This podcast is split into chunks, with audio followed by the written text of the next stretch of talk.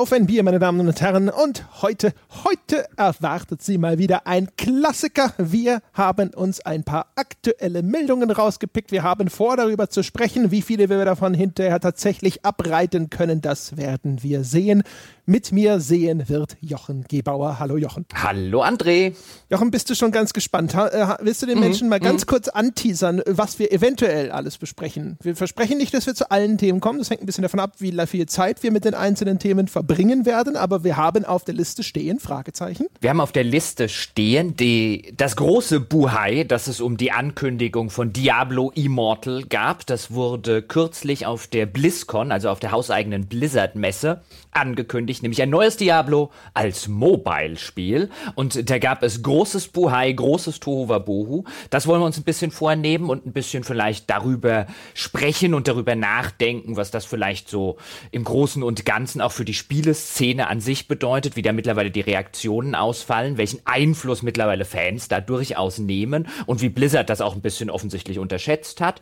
Dann wollen wir, weil es auch ein schöner Aufhänger ist an dieser Stelle, weil Blizzard das eben auch bekannt gegeben hat, ein Remake von Warcraft 3. Wollen wir ein bisschen über den aktuellen Trend hin zu vielen, vielen Remakes und äh, Remastern äh, ein wenig sprechen, was der so ein bisschen aussagt, woher das kommt, ob das noch so weitergeht.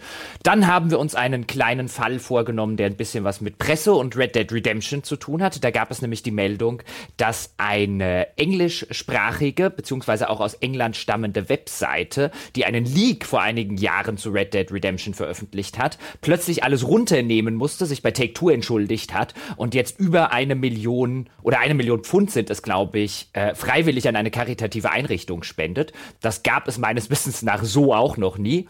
Darüber wird ein bisschen zu sprechen sein. Und auf Basis von Red Dead Redemption haben wir außerdem gesagt, weil das im Forum ein bisschen aufkam, so ein respektiert das Spiel meine Lebenszeit. Das ist ja was, was du insbesondere in der Vergangenheit häufiger mal auch in Wertschätzungen gesagt hast. Und da wollen wir ein bisschen mehr darüber sprechen, wie denn überhaupt Lebenszeit respektiert wird von Spielen und äh, wie das so in Zukunft weitergehen wird. Hm, so, habe ich das einigermaßen vernünftig zusammengefasst. Mein Gott, ja, wir werden also, nie zu allen Themen kommen. Fantastös, ja, es ist sehr unwahrscheinlich. Das ist so ein bisschen äh, wie damals beim ZDF-Wunschfilm. Sie sitzen jetzt alle da vor den Geräten, aber sie wissen noch nicht genau, was kommt und müssen beten, dass es der Film ist, den sie auch sehen wollen.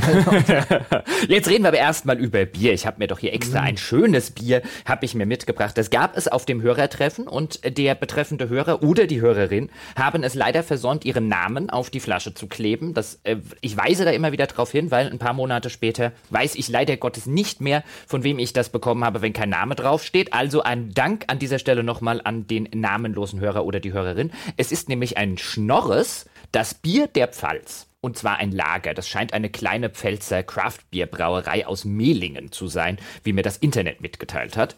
Das Etikett sieht schon ein bisschen nach Do-it-yourself aus. Ich bin gespannt. Das ist sehr nett. Ich trinke einen Fürst Wallerstein Zwickel, ein naturtrübes Kellerbier, das äh, vielleicht in dieser Art oder auch anders seit 1598 in Bayern gebraut wird. Das hat mir der gute Roland zukommen lassen.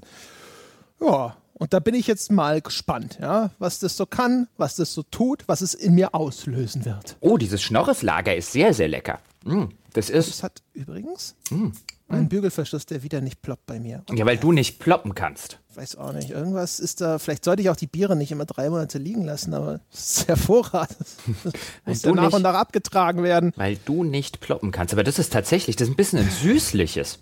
Ein süßliches Lager hat aber schon durchaus eine Hopfennote. Das ist lecker. Das ist jetzt vielleicht keins dieser Biere, von denen ich fünf am Stück trinken wollen würde. Da wäre es mir wahrscheinlich zu süß. Aber so für eines, so zum Podcasten, sehr lecker. Der Hörer hat mir auch noch ein Märzen mitgebracht. Ich glaube, das muss ich im Anschluss probieren. Also der Fürst Wallerstein, der übrigens ein tolles Etikett hat, ja, ist so ein, so ein handgezeichneter, so sieht ein bisschen nach Kupferstich aus, ist aber keiner. Ähm, äh, Bierbrauer, nehme ich an, soll das sein, der da steht, ja, so eine dicke Wampe, eine schöne Mütze auf, so ein bisschen wie direkt aus Kingdom Come Deliverance weggelaufen. In der einen Hand hat er einen geschlossenen Bierkrug, in der anderen hat er einen gefüllten, überschäumenden Bierkrug, also quasi beidhändig am Werk, der gute Mann.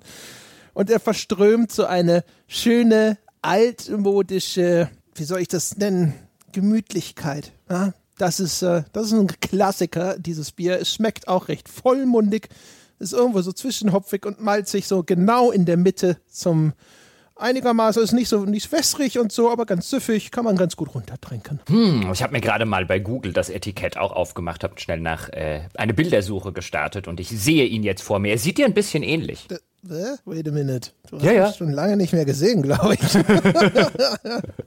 ich besitze überhaupt keine rote Schürze und Ja, aber so Bauch vielleicht, ist auch noch nicht so rund wie dem seiner. vielleicht ja so figurtechnisch ja noch nicht, aber es kann, was noch nicht ist, kann ja noch werden. Ja, und weiße Haare und Schnurrbart habe ich auch nicht. Also eigentlich sieht er völlig anders aus, aber sonst genauso. Ja, aber sonst ziemlich genau wie du. Ja, sehr schön. Aber ja, mit dem, mit dem Fürsten, ja, mit meinem adligen Backup hier, damit kann ich jetzt diesen Podcast gut bestreiten. Danke, Roland. Gut, dann lass uns doch mal mit diesen Worten gen Empörung galoppieren. Die gab es ja. Willst du es mal ganz kurz zusammenfassen? Was denn da passiert ist? Was war denn so schlimm auf dieser BlizzCon? das, das, das, das, das ging ja gar nicht. Ja. Also was passiert ist, äh, wird äh, vielleicht erstmal ein bisschen banal klingen. Ähm, die guten Menschen von Blizzard machen ja jährlich äh, mindestens einmal anscheinend ihre Hausmesse, die BlizzCon.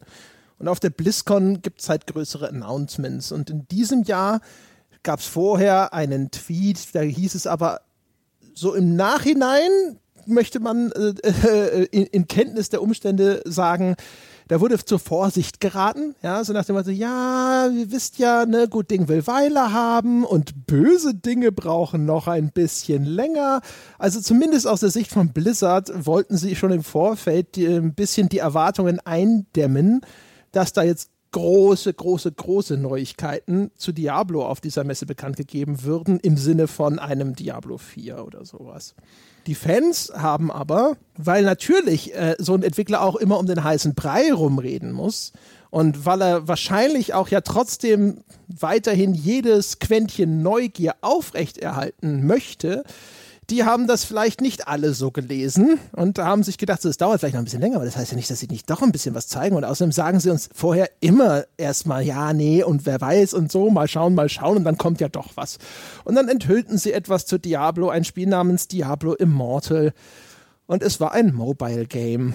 Und zu niemandes Überraschung waren die Menschen, die auf einer Blizzard-Hausmesse in den USA anwesend waren, nicht so irrsinnig angetan davon, dass ein Mobile Game angekündigt wurde, das auch noch in Zusammenarbeit mit NetEase, einem großen, ich glaube, aus dem asiatischen Raum stammenden Unternehmen entwickelt wird. Und es gipfelte in Anführungsstrichen darin, dass äh, ein Mensch bei einem Entwickler QA ans Mikrofon trat und die Leute dort gefragt hat, ob diese ganze Diablo Immortal-Geschichte denn vielleicht als ein verfrühter Aprilscherz gemeint sein könnte woraufhin der Entwickler auf der Bühne routiniert eine PR-Phrase absonderte. Und dieses Video ist jetzt seitdem so ein viral gewordenes Symbol für die Enttäuschung und Entrüstung der Fans über diese Ankündigung. Genau, darüber hinaus gibt es noch der Ankündigungstrailer bei YouTube zum Beispiel, wurde schon sehr, sehr häufig geguckt und dürfte mittlerweile als eins der am meisten gedislikten Videos schon in die YouTube-Geschichte eingegangen sein. Also auch dort entlud sich dann sofort der Zorn der zu Hause gebliebenen Fans, die das alles im Internet verfolgt haben und anscheinend ebenfalls mit äh, zornesroten Gesichtern auf die Ankündigung von Diablo Immortal reagierten und ihrem Zorn dann Luft machten, indem sie mal bei YouTube zum Beispiel den Daumen runterklickten. Auch bei Reddit gibt es etliche Threads, in denen sich die Leute sehr, sehr darüber beschweren. Und ich würde schon sagen, das ist wahrscheinlich einer der größten Shitstorms, den diese Branche je erlebt hat. Oder? Also es ist auf jeden Fall irgendwo im, im äh, oberen, im Führungsfeld ist es mit dabei. Ne? Ob es das gelbe Trikot anhat, weiß ich nicht, aber es ist auf jeden Fall oben mit dabei. Und ich, ich glaube, also deswegen haben wir uns auch so ein bisschen vorgenommen, lass uns dann drüber mal, mal quatschen, weil sonst hätten wir das einfach privat gemacht und dann äh, eigentlich ist ja der Podcast, gerade der Sonntagspodcast dazu bei, dass bei unserem privaten Quatschen ein Mikrofon dabei steht, während wir ein Bier trinken und uns über Dinge unterhalten. Denn ich finde da so viele Sachen an dieser an dieser Geschichte finde ich bemerkenswert. Nämlich zum einen, vielleicht um da mal anzufangen, was zur Hölle hat sich Blizzard dabei gedacht? Also nicht mal dabei gedacht, dass, sie, dass sie ein Diablo Mobile Spiel machen. Ich meine, das ist wahrscheinlich relativ schnell erklärt. Nämlich, dort ist ein riesengroßer Markt, in dem man einen Haufen Geld insbesondere mit Free-to-Play-Spielen machen kann. Wir wären ja mit dem Klammersack finanzieller Natur gepudert, wenn wir dort nicht etwas unternehmen würden, wenn wir eine unserer größten Marken nicht langsam mal dorthin bringen würden. Aber was haben die sich gedacht? Ausgerechnet auf ihrer Hausmesse die von langjährigen Fans sehr wahrscheinlich zu einem Löwenanteil besucht wird, noch dazu zu einem Löwenanteil von Fans, die sehr wahrscheinlich weniger aus der Konsolenrichtung kommen, sondern aus der PC-Richtung, die wahrscheinlich nochmal mit größeren Argusaugen auf diese ganze Mobile-Entwicklung schauen. Was zur Hölle hat sich Blizzard gedacht, was passieren wird, außerdem was passiert ist. Ja, nicht nur, nicht nur das, sondern noch eins obendrauf. Ähm, aus meiner Sicht jetzt einfach mal meine Interpretation, meine Lese der ganzen Geschichte. Der einzige Grund, warum Blizzard das nicht in Eigenregie entwickelt, sondern zusammen mit NetEase, ja, wo sie alleine ja den ganzen Gewinn einstreichen könnten, ist wahrscheinlich Erfahrung mit und Infrastruktur im asiatischen Markt sowie vorhandene Technologie, auf deren Basis man sowas entwickeln kann. Und das bedeutet also aber auch, da ist dann die Stoßrichtung sehr klar. Das heißt also auf der amerikanischen Hausmesse, besucht von existierenden Fans, entstanden auf Basis von Spielen, die eben hauptsächlich auf PC- und Konsolenplattformen erschienen sind, dieses Spiel zu präsentieren für den asiatischen Markt auf Mobile und dann äh, von einer solchen Reaktion überrascht zu werden, das ist natürlich nochmal eins oben drauf. Wobei man sagen muss, sie haben zumindest zu Protokoll gegeben, dass sie schon mit Gegenwind gerechnet haben, nur das Ausmaß hätte sie überrascht. Ja, vor allen Dingen, ich finde die Erklärung ganz interessant. Also sowohl, du hast ja vorher schon erwähnt, also sie sind ja hingegangen und haben gesagt, so aus Ihrer Sicht wahrscheinlich, naja, wir haben doch im Vorfeld sehr deutlich gemacht, dass nicht mit einem neuen Diablo, also einem neuen richtigen, einem Diablo 4 oder so zu rechnen ist. Du hast ja vorher so ein bisschen die Ankündigung schon zitiert, also Bösding will noch mehr Weile haben. Also wahrscheinlich war aus Ihrer Sicht doch relativ klar, dass sie gesagt haben, hier rechnet nicht mit einem Diablo 4. Sie haben es natürlich so deutlich dann auch wieder nicht gesagt, weil sie wahrscheinlich halt trotzdem so ein bisschen die Gerüchteküche am Brodeln halten wollten. Das war wahrscheinlich so eine gewisse Gratwanderung, ja. Wie, wie halten wir den Hype am Laufen, ja? Aber halten uns das Hintertürchen offen, dass wir immer sagen können, wir haben doch nie gesagt, dass ein Diablo kommt. Wir haben doch eher gesagt, es kommt kein neues Diablo. Ähm, und dann gleichzeitig, nachdem sie den, den, den Shitstorm abgekriegt haben, sagen sie jetzt, ja, wir haben ja schon damit gerechnet, dass das was passiert, also Gegenwind kommen wird, aber nicht mit diesem Ausmaße, weil sie haben dann ja auch gesagt, wir haben das doch vorher schon gesehen. Wir haben das doch vorher gesehen, als sie Diablo für Konsole angekündigt haben und als sie Hearthstone angekündigt haben, sagt der Blizzard-Mitarbeiter in diesem, in diesem Zusammenhang. Und wo ich mir denke, mein Gott hat dort ein Entwickler vollkommen seine Zielgruppe, insbesondere auf dieser Messe, unterschätzt. Dass das nicht mal ansatzweise der Backlash werden wird oder nicht mal ansatzweise vergleichbar mit dem, was eine PS4-Ankündigung oder was eine Ankündigung von Hearthstone ist, das hätte ich denen echt vorher sagen können. Ich nehme an, und damit will ich mir gar nicht auf die Schulter klopfen, ich nehme an, die meisten der Leute, die das jetzt hier gerade hören, werden sagen, das hätten wir denen vorher sagen können. Ja, das setzt natürlich voraus, dass wir sie beim Wort nehmen weil eine andere Lesart, die möglich wäre, ist ja, natürlich haben sie das vorher gesehen, so wie äh, das auch für uns relativ äh, offensichtlich scheint. Jetzt mal vielleicht, ob ein oder zwei Grad mehr oder weniger, sei mal dahingestellt. Und es war ihnen halt einfach scheißegal, weil diese Ankündigung an dieser Stelle und auch dieses, dieser Tweet davor hatten nichts damit zu tun, ob das den anwesenden Fans gefällt, sondern es ging darum, die maximale Anzahl Augen auf diese Ankündigung zu lenken. Scheißegal, wie viele davon hinterher entrüstet sind. Es ging um die, die es nicht sind, denen es vielleicht gefällt oder die zumindest jetzt informiert sind, dass es kommt, darauf achten, es trotzdem mal ausprobieren.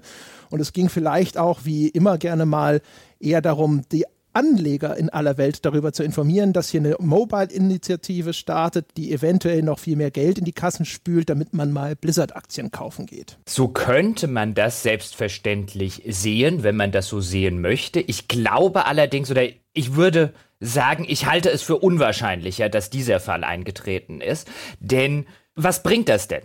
Also sowohl die Anleger sind jetzt eher damit konfrontiert, dass, ähm, dass das Unternehmen, in das sie investieren sollen oder in das sie schon investiert haben, gerade in einem sehr schlechten öffentlichen Licht dasteht. Für die ganzen Leute, wo du jetzt sagst, okay, wir wollen das bekannter machen, ja, schlechte PR ist auch PR und so weiter. Gerade im Mobile-Segment werden doch Spiele selten deswegen verkauft, weil irgendjemand eine, bei einer großen Hausmesse oder bei einer großen Messe irgendetwas bekannt gibt. Diese Spiele verkaufen sich in der Regel, was wird dann hoch im iTunes ähm, und im, im Google Play Store gespült. Also ob sie damit wirklich den PR-Effekt insbesondere in dem Mobile-Markt erreichen, wo du eher, ich sage jetzt mal das schlimme Wort, aber wo du eher mit den Casual-Spielern, eher mit den Leuten unterwegs bist, die vielleicht von der Marke Diablo irgendwo mal was gehört haben und einfach sagen, okay, komm, das probiere ich jetzt mal aus, das wird mir hier im Google Play Store oder bei Apple irgendwie hoch angezeigt, ähm, ist irgendwie in den Top-Listen. Ähm, ob die das wirklich so genau jetzt verfolgen, dieses Publikum, was man da eigentlich ansprechen möchte, dieses Massenmarktpublikum, wo man dann halt auch entsprechend viele Millionen Exemplare weltweit halt erstmal runtergeladen haben möchte, bin mir da nicht sicher. Ich habe eher den Eindruck, sie haben wirklich geglaubt, okay, es gibt ein bisschen einen Gegenwind, aber der ist lange nicht so hoch, weil wir sind Blizzard, ja, wir sind einer der Entwickler, ja, die ein richtig geiles Standing bei ihren Fans haben. Wir können uns das leisten und ich glaube, es ist ihnen, da ist ihnen ihre Hybris ein bisschen um die Ohren geflogen. Das wäre meine Theorie. Ja, es ist echt schwierig. Also ich meine, wenn man sich das mal anschaut, sie sind natürlich damit jetzt tatsächlich überall präsent. Wäre diese Ankündigung ohne die Kontroverse im gleichen Maße quer über Variety, Forbes und sonst was alles berichtet worden? Ich weiß es nicht. Sind die Leute, die das lesen, die dieses Spiel am Ende tatsächlich spielen möchten? Oder die äh, Interesse sind, äh, interessiert wären, Anleger von Blizzard zu werden, sind das Leute, die nicht am Zweifelsfalle den Kopf schütteln über diese Nerd-Outrage und sagen so, diese Spielefans, ich weiß es nicht, ehrlich gesagt. Also, ich kann mir vorstellen, dass es Kalkül ist. Vielleicht ist es auch einfach noch mehr ausgeufert, als das einkalkuliert war. Es kann ja eine Mischung aus beidem sein, sozusagen einkalkuliert, aber trotzdem verschätzt. Es ist halt nur, es ist für mich so transparent. Sie müssten schon sehr, sehr in einer Blase gelebt haben, wenn sie das nicht zu zumindest 80 Prozent vorhergesehen hätten. Außer auch noch in dieser Kooperation mit NetEase, wo die Leute sofort sagen, ja, guck mal, was die sonst für Spiele machen und, und, und, und, und. Ja, zumal, zumal ganz kurz an der Stelle, sorry, weil ich dich unterbreche, aber NetEase, also ist ein chinesischer ähm, äh, äh Entwickler, Schrägstrich, äh, Tech-Konzern, Zumal ja danach kam, da hat man sich Spiele von NetEase angeguckt und hat halt gesagt, die sehen wegen dem UI, wegen dem Interface. Das sieht eins zu eins aus wie das, was wir von Diablo Immortal gesehen haben. Und jetzt steht der Vorwurf im Raum, dass dieses neue Diablo auf Mobile-Spielen nur ein Reskin eines schon existierenden NetEase-Spiels sei, was natürlich nochmal sozusagen den, den Vorwurf eine Stufe höher stellt. Nicht nur kommt ein Mobile Diablo, sondern es kommt auch noch ein Mobile Diablo, an dem Blizzard überhaupt keine Arbeit reingesteckt hat. Ja, wie verhunzen die unser Diablo-Universum? Ja, genau. Also, ich meine, machen wir uns nichts vor ähm, äh, das Ding hat die Anmutung von ähm, wir machen mit einer existierenden großen Lizenz auf diese Art nochmal richtig viel Geld und wahrscheinlich ist es das auch. Also ähm, was dieses Reskin-Ding angeht, also da gibt es ja Henne und Ei. Ne? Es kann ja genauso gut sein, dass NetEase im Vorfeld Spiele gemacht hat, die sich ohnehin schon sehr stark an Diablo und ähnlichem orientiert haben. NetEase ist anscheinend auch ein Partner für die Veröffentlichung von den traditionellen Blizzard-Spielen schon über, über ein Jahrzehnt gewesen im asiatischen Raum. Mit denen haben sie schon länger Zeit, längere Zeit zusammengearbeitet mit ihren vorhergehenden Titeln. Und es ist ja gut vorstellbar, dass NetEase eben auch schon Diablo-Klone gemacht hat. Und dann ist es wenig überraschend, ja, dass das neue Mobile Diablo denen ähnelt. Und dass, wenn man mit denen zusammenarbeitet, dass man auf deren technologischer Basis aufbaut. Also sagt, hey, die haben vielleicht schon eine Mobile Game Engine und sowas oder die haben schon eine UI geschaffen, die gut für diese Art Spiel funktioniert. Das übernehmen wir zu einem gewissen Grad. Das ist erstens auch nicht überraschend und zweitens würde ich sagen, das ist auch nichts, woraus man ihnen jetzt direkt einen Strick drehen sollte. Nur die Fanwahrnehmung, dass man also, um es jetzt zuzuspitzen, dass das ein Cash Grab ist in diesem Mobile-Bereich, so verkehrt wird die nicht sein. Das glaube ich auch nicht. Natürlich ist das ein Cash Grab und das bedeutet ja noch lange nicht, dass am Ende ein schlechter Cash Grab dabei rauskommen äh, muss, aber dass das erstmal wirtschaftliche Interessen hat und dass dort sehr wahrscheinlich insbesondere bei Blizzard nicht die ganzen Game Designer da gesessen haben und gesagt haben, hey Leute, lass uns ganz dringend mal ein Mobile-Spiel machen. Da wollten wir uns schon die ganze Zeit mal künstlerisch äh, verwirklichen. Das glaube ich jetzt tatsächlich auch nicht, was nicht bedeutet, dass am Ende ein schlechtes Spiel rauskommen mag. Es gibt ja auch die Menschen, die sagen, was sollen die ganze Auf, äh, Aufregung? Ja, wartet doch erstmal, vielleicht ist das ja einfach ein gutes Mobile-Spiel. Das mag ja alles sein. Aber ich glaube halt trotzdem nach wie vor, mein Eindruck ist halt, dass sie wirklich massiv unterschätzt haben, sowohl ihre eigene Strahlkraft und ihr eigenes Standing bei ihren Fans, als auch die Leidenschaft, mit der ihre Fans, insbesondere, glaube ich, PC-Spieler sind. Weil was sie, glaube ich, was du halt bei Blizzard hast, das ist halt nicht nur einer der wenigen Entwickler noch, der sich die ganze Zeit immer wirklich als glaubwürdig hinstellen konnte, auch als bei uns steht Qualität im Vordergrund. Wir sind nicht die, die den schnellen Dollar machen wollen, sondern wir verschieben unsere Spiele notfalls nochmal und nochmal, nochmal. Oder wie bei Projekt Titan, wir stellen sie ein, weil sie unseren Anforderungen nicht genügen. Dass ausgerechnet der Entwickler jetzt einen auf den ersten Blick schnellen Cash Grab machen will, widerspricht schon der gesamten gesamten Firmenphilosophie, so wie man sich immer dargestellt hat. Und noch dazu, dass es der Entwickler ist, der bislang diesen PC-Spielern auch wirklich immer die Treue gehalten hat. Und bei dem ein Diablo 3 zum Beispiel in erster Linie mal ein PC-Spiel war und erst später auf Konsolen kam. Und gerade die PC-Spielerschaft ähm, und vielleicht auch noch der Teil, der dann sich dämlicherweise für PC Master Race und diesen ganzen Spaß hält, dass die natürlich, was bei denen Blizzard halt eine gewisse Position hatte, ähm, die viele andere Studios nicht haben. Auch das unterminiert man, so dass ich im im Endeffekt nicht glauben kann, dass das wirklich alles kalkuliert war, weil hier hat man sich wirklich, und wenn das kalkuliert war, war es, glaube ich, ein dummes Kalkül, weil von dieser Rufschädigung werden sie, da werden sie noch lange was davon haben. Und nein, ich will an dieser Stelle nicht sagen, dass Blizzard geht jetzt einen Bach runter oder das Spiel, die nächsten Spiele verkaufen sich nicht. Natürlich verkaufen die sich. Ähm, und natürlich geht Blizzard nicht den Bach runter. Aber ich glaube, hier haben sie sehr aktiv eine eigene Rufschädigung betrieben, die ihnen tatsächlich, die sie tatsächlich Geld kosten wird. Das ist die Frage, die sind ja schon eine Weile gefühlt in so einer Übergangsphase.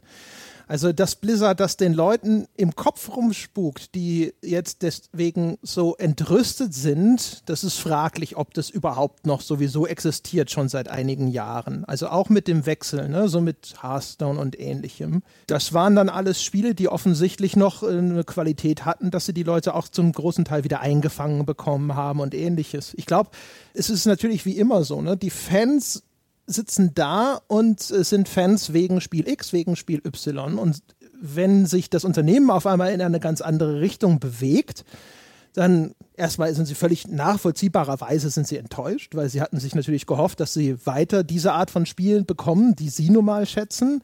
Und zum anderen haben wir ja schon häufiger beobachtet, dass die Fans ähm, das aus ihrer Sicht so interpretieren, dass sie diese Unternehmen geholfen haben, groß zu machen und dass sie durch fortlaufenden Konsum der angebotenen Produkte Loyalität bewiesen haben, von der sie glauben, dass das Unternehmen sie zu einem gewissen Grad zu erwidern hat. Und wenn dann bei dieser Ankündigung, was ja auch einfach ein bisschen echt dumm und ungeschickt war, Blizzard noch nicht mal auf sowas eingeht und nicht wenigstens zu erkennen gibt, so hey, und wir wissen, ihr habt eigentlich oder ihr wollt hier, die, ihr, die hier anwesend seid, wir wissen, ihr wartet eher auf ein Diablo 4 und wir sagen euch mal wenigstens, wir vergessen euch nicht oder sowas. Also man hätte diese Kommunikation auch einfach noch ein zwischen all der Kaffeefahrt hätte man mal zwischendurch auf die Menschen eingehen können und ich glaube, dann wäre das zumindest vielleicht weniger eskaliert. Das ist übrigens dann schön, dass du es ansprichst. Das ist sozusagen dann mein ich würde jetzt sagen, mein finales Argument, ja, der, der finale Nagel, den ich noch in den Sarg reintreibe, wo ich dann sagen würde, ich glaube nicht, dass das kalkuliert war. Ich glaube nicht, dass sie das Ausmaß wussten, denn sonst hätten sie zumindest an dieser Stelle Schaden, äh, Schadensbegrenzung versucht zu betreiben. Man hat auch in den Reaktionen, wenn die gefragt werden, ist das ein Aprilscherz, wie die Entwickler auf der Bühne gucken, die waren darauf nicht vorbereitet, die hat darauf keiner gebrieft.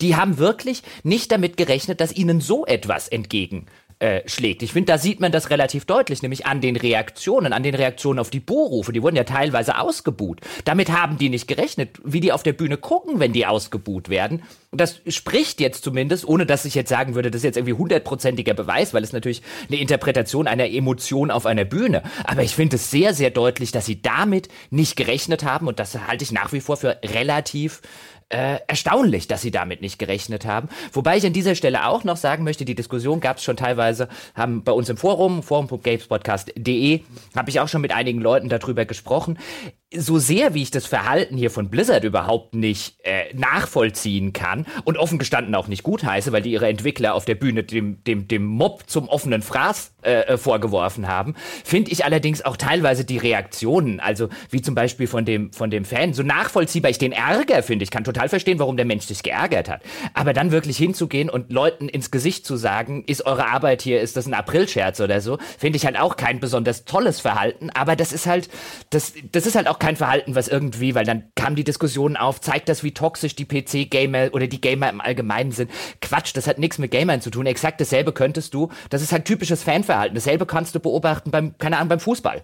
Ja, wenn, wenn irgendwie die Mannschaft einen Mist zusammenspielt oder irgendwas gemacht wird, was den Fans halt total gegen den Strich geht, dann reagieren die auch so. Nämlich wie du es gerade gesagt hast. Sie haben sich über ihre langjährige Loyalität, aus ihrer Sicht, haben sie sich eine, ein, ein, ein solches Mitspracherecht verdient in ihrer Perspektive, dass sie, wenn sie dann so vor den Kopf gestoßen werden, dann entsprechend reagieren. Deswegen, ich kann das Verhalten total emotional total nachvollziehen, aber mir geht's da wie bei irgendwie den Fußballfans, die dann irgendwie nach einem Spiel der Meinung sind, sie müssten irgendwie einen Sitzstreik oder so vor dem Bus machen und die Mannschaft zur Rede stellen, wo ich dann auch sage, das geht halt mir persönlich zwei Schritte zu weit, ist ein Verhalten, was ich dann auch wieder nicht gut heiße. Aber dass das passiert und dass ich das verstehen kann, weil es aus dieser Emotionalität und aus diesem Gefühl von, ich habe mir doch eine Teilhabe an euch und eurer Arbeit verdient und jetzt macht ihr hier irgendwas, was ich überhaupt nicht haben will, was mich total vor den Kopf stößt, das kann ich halt schon verstehen. Ja, also zumindest, also in, in diesem Falle ich habe Diskussionen gesehen, wo das auch eben in, de, in dem Kontext von diesem Gamer Entitlement, also dieser Anspruchshaltung diskutiert wurde. Und also in dem Falle, weiß ich nicht, wenn es dazu gehört, finde ich, ist es ein extrem minder schwerer Fall, weil hier geht es nicht mal um Mitspracherecht oder sonst irgendwas, sondern hier geht es eher um eine nicht vorhandene Rücksichtnahme. Genau das, was wir eben diskutiert haben, dass wenigstens mal darauf eingegangen wird, dass einem bewusst ist, dass das nicht das ist, was die Leute hier vor Ort sehen wollen. Es gibt außerdem ja auch noch eigentlich ein unglaubliches Machtgefälle zwischen diesem Typen im roten Shirt, der unten an seinem Mikro steht, und den Leuten, die ja jetzt alleine schon sichtbar erkennbar auf gehobenem Posten auf der Bühne stehen. Ja, der eine ist einer von, keine Ahnung, 10, 12, 20 Millionen Blizzard Diablo-Fans und die anderen sind einer von, keine Ahnung, zwölf oder so Game Designern, die dieses Produkt tatsächlich bestimmen können. Also da, ja, das ist respektlos, was der Typ da macht. Das ist nichts, wo ich jetzt sage, da muss ich unbedingt Applaus klatschen, aber ehrlich gesagt, das, das fällt bei mir und äh, das haben sie sich selber eingebrockt. Es ist schade, dass das die Leute auf der Bühne ausbaden müssen, weil die wahrscheinlich nicht die entsprechende Entscheidung getroffen haben, aber ja, aber genau. da und rege mich da auf. Nein, ich reg mich da auch nicht auf. Und ähm, ich, ich finde halt, ich finde halt nur sich zu einfach gemacht zu sagen, das haben die sich selber eingebrockt, weil ich finde, diese auch in, bei allem verständlichen Ärger, aber zumindest die Transferleistung zu realisieren, dass man hier gerade wirklich den völlig falschen Baum auch in seinem Ärger äh, anbellt und hier hier äh, äh Leute öffentlich ähm, äh, die Arbeit kaputt redet.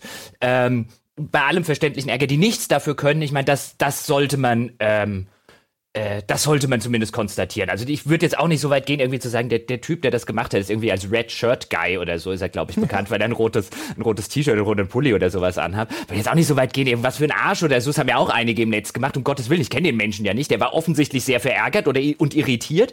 Ähm, alles, alles okay, aber da sieht man halt auch, weißt du, das ist halt ein Level von Involvement, deswegen habe ich halt den, den, den Fußballvergleich. Ähm, da könnte man jetzt auf manche Ultras oder Ultra-Fans, muss ja nicht auf, nur auf die Ultra-Gruppierung gemünzt sein, der ist mir halt so ein bisschen fremd, wo ich sage, hier, das geht mir halt einen emotionalen Schritt ein bisschen zu weit. Du bist halt nicht Teil dieser Mannschaft, ja. Du guckst das einfach nur passiv und du machst das vielleicht seit 30 Jahren und ja, du hast das Gefühl, dass du mehr ein, was weiß ich, Frankfurter, Dortmunder oder was weiß ich bist, als diese elf Typen, die da über den Platz rennen. Aber das ist nicht wirklich der Realität unbedingt entsprechend. Äh, Im Sinne von einem, zu dem sportlichen Erfolg hast du sehr, sehr wenig beigetragen. Ja, da bin ich bin ja immer so ein bisschen zwiegespalten. Einerseits verstehe ich das emotional total, weil ich auch gerne Sport verfolge. Ich habe auch meine Lieblingsmannschaften. Ich sitze auch davor und reg mich ganz fürchterlich auf, wenn äh, Spieler XY heute mal wieder den größten Mist zusammenspielt und ich bin dann vielleicht auch geneigt, sowas zu sagen. Das ist die größte Cup, die wir auf der Position je hatten. Ich käme nur nicht auf die Idee, es ihr jemals ins Gesicht zu sagen. Mm, ja, schon. Also ich stimme dir da schon zu. Ich muss aber auf der anderen Seite ehrlich gesagt, ich muss zugeben, er, er spricht nur aus, was ich auch gedacht hätte an seiner Stelle. Ja, äh, ja, deswegen, ich kann es ja total verstehen. Also, ja, ich kann es ja total verstehen, aber manche Sachen würde ich jetzt sagen, ich kann auch verstehen, dass man im, im Affekt und im Eifer des Gefechts dann mal vielleicht ausspricht, äh, was man normalerweise nicht aussprechen würde. Aber ja, also will den, will den Mann wahrscheinlich Eintritt bezahlt, um dort zu ja, sein, um ja. sich von den Leuten dort oben verarschen also zu, lassen, aus seiner Sicht. Total super ist, was sie ihm gerade vorstellen. Also für ihn muss das ja auch einfach zutiefst unaufrichtig sein. Ja. Und dass die Leute sich dann mal eine schnippische Bemerkung aus dem Publikum einfangen. Also Big Deal. Komm. Ja, nee, ich, was heißt Big Deal? Ich mache jetzt keinen, ich mache jetzt keinen, keinen großen Deal äh, draus, sondern ähm, ich finde es aber auch andererseits, ja, also ohne dem jetzt die Schuld dafür, um Gottes Willen, in die Schuhe schieben zu wollen. Aber andererseits, wie du eingangs und wie wir beide gesagt haben, es war offensichtlich, dass kein Diablo 4 angekündigt wird. Also es gibt natürlich dann auch immer aus Sicht jetzt von Blizzard kann auch legitimerweise sagen, ey, die ganzen Diskussionen rund um ein Diablo 4 im Vorfeld dieser, dieser Show, wie offensichtlich sollen wir noch machen, dass keins kommt? Das erinnert mich so ein bisschen teilweise an diese Szene aus Leben des Brian, wenn er irgendwie sagt, ich bin nicht der Messias, nur der wahre Messias verleugnet seine göttliche Herkunft. Ja, okay, ich bin der Messias. Ah, er ist es. So ein bisschen geht das jedes Mal bei, äh, bei Blizzard mit der, äh, bei diesen BlizzCons mit irgendwelchen Neuankündigungen. Selbst wenn sie vorher mehr oder weniger explizit sagen, es kommt keine neue Nachricht zu XY, gehen seitenweise die Spekulationen los, ob das nicht ja ein Zeichen dafür ist, dass es Neuigkeiten zu XY gäbe. Ja, das ist schon hm. richtig. Äh, natürlich auch befeuert von einer äh, reichweitengetriebenen Presse, die oh, ja. einfach mit Spekulationen Geld verdient und die entsprechend auch aus dem dürftigsten Haarfollikel herausliest, das sie irgendwo in der Sofaritze gefunden hat. Ähm, umgekehrt muss man natürlich sagen, äh, du kannst nicht automatisch damit rechnen, dass dieser eine Tweet jetzt wirklich jeden Menschen erreicht, auch wenn das alles Hardcore-Fans sind, die da sind.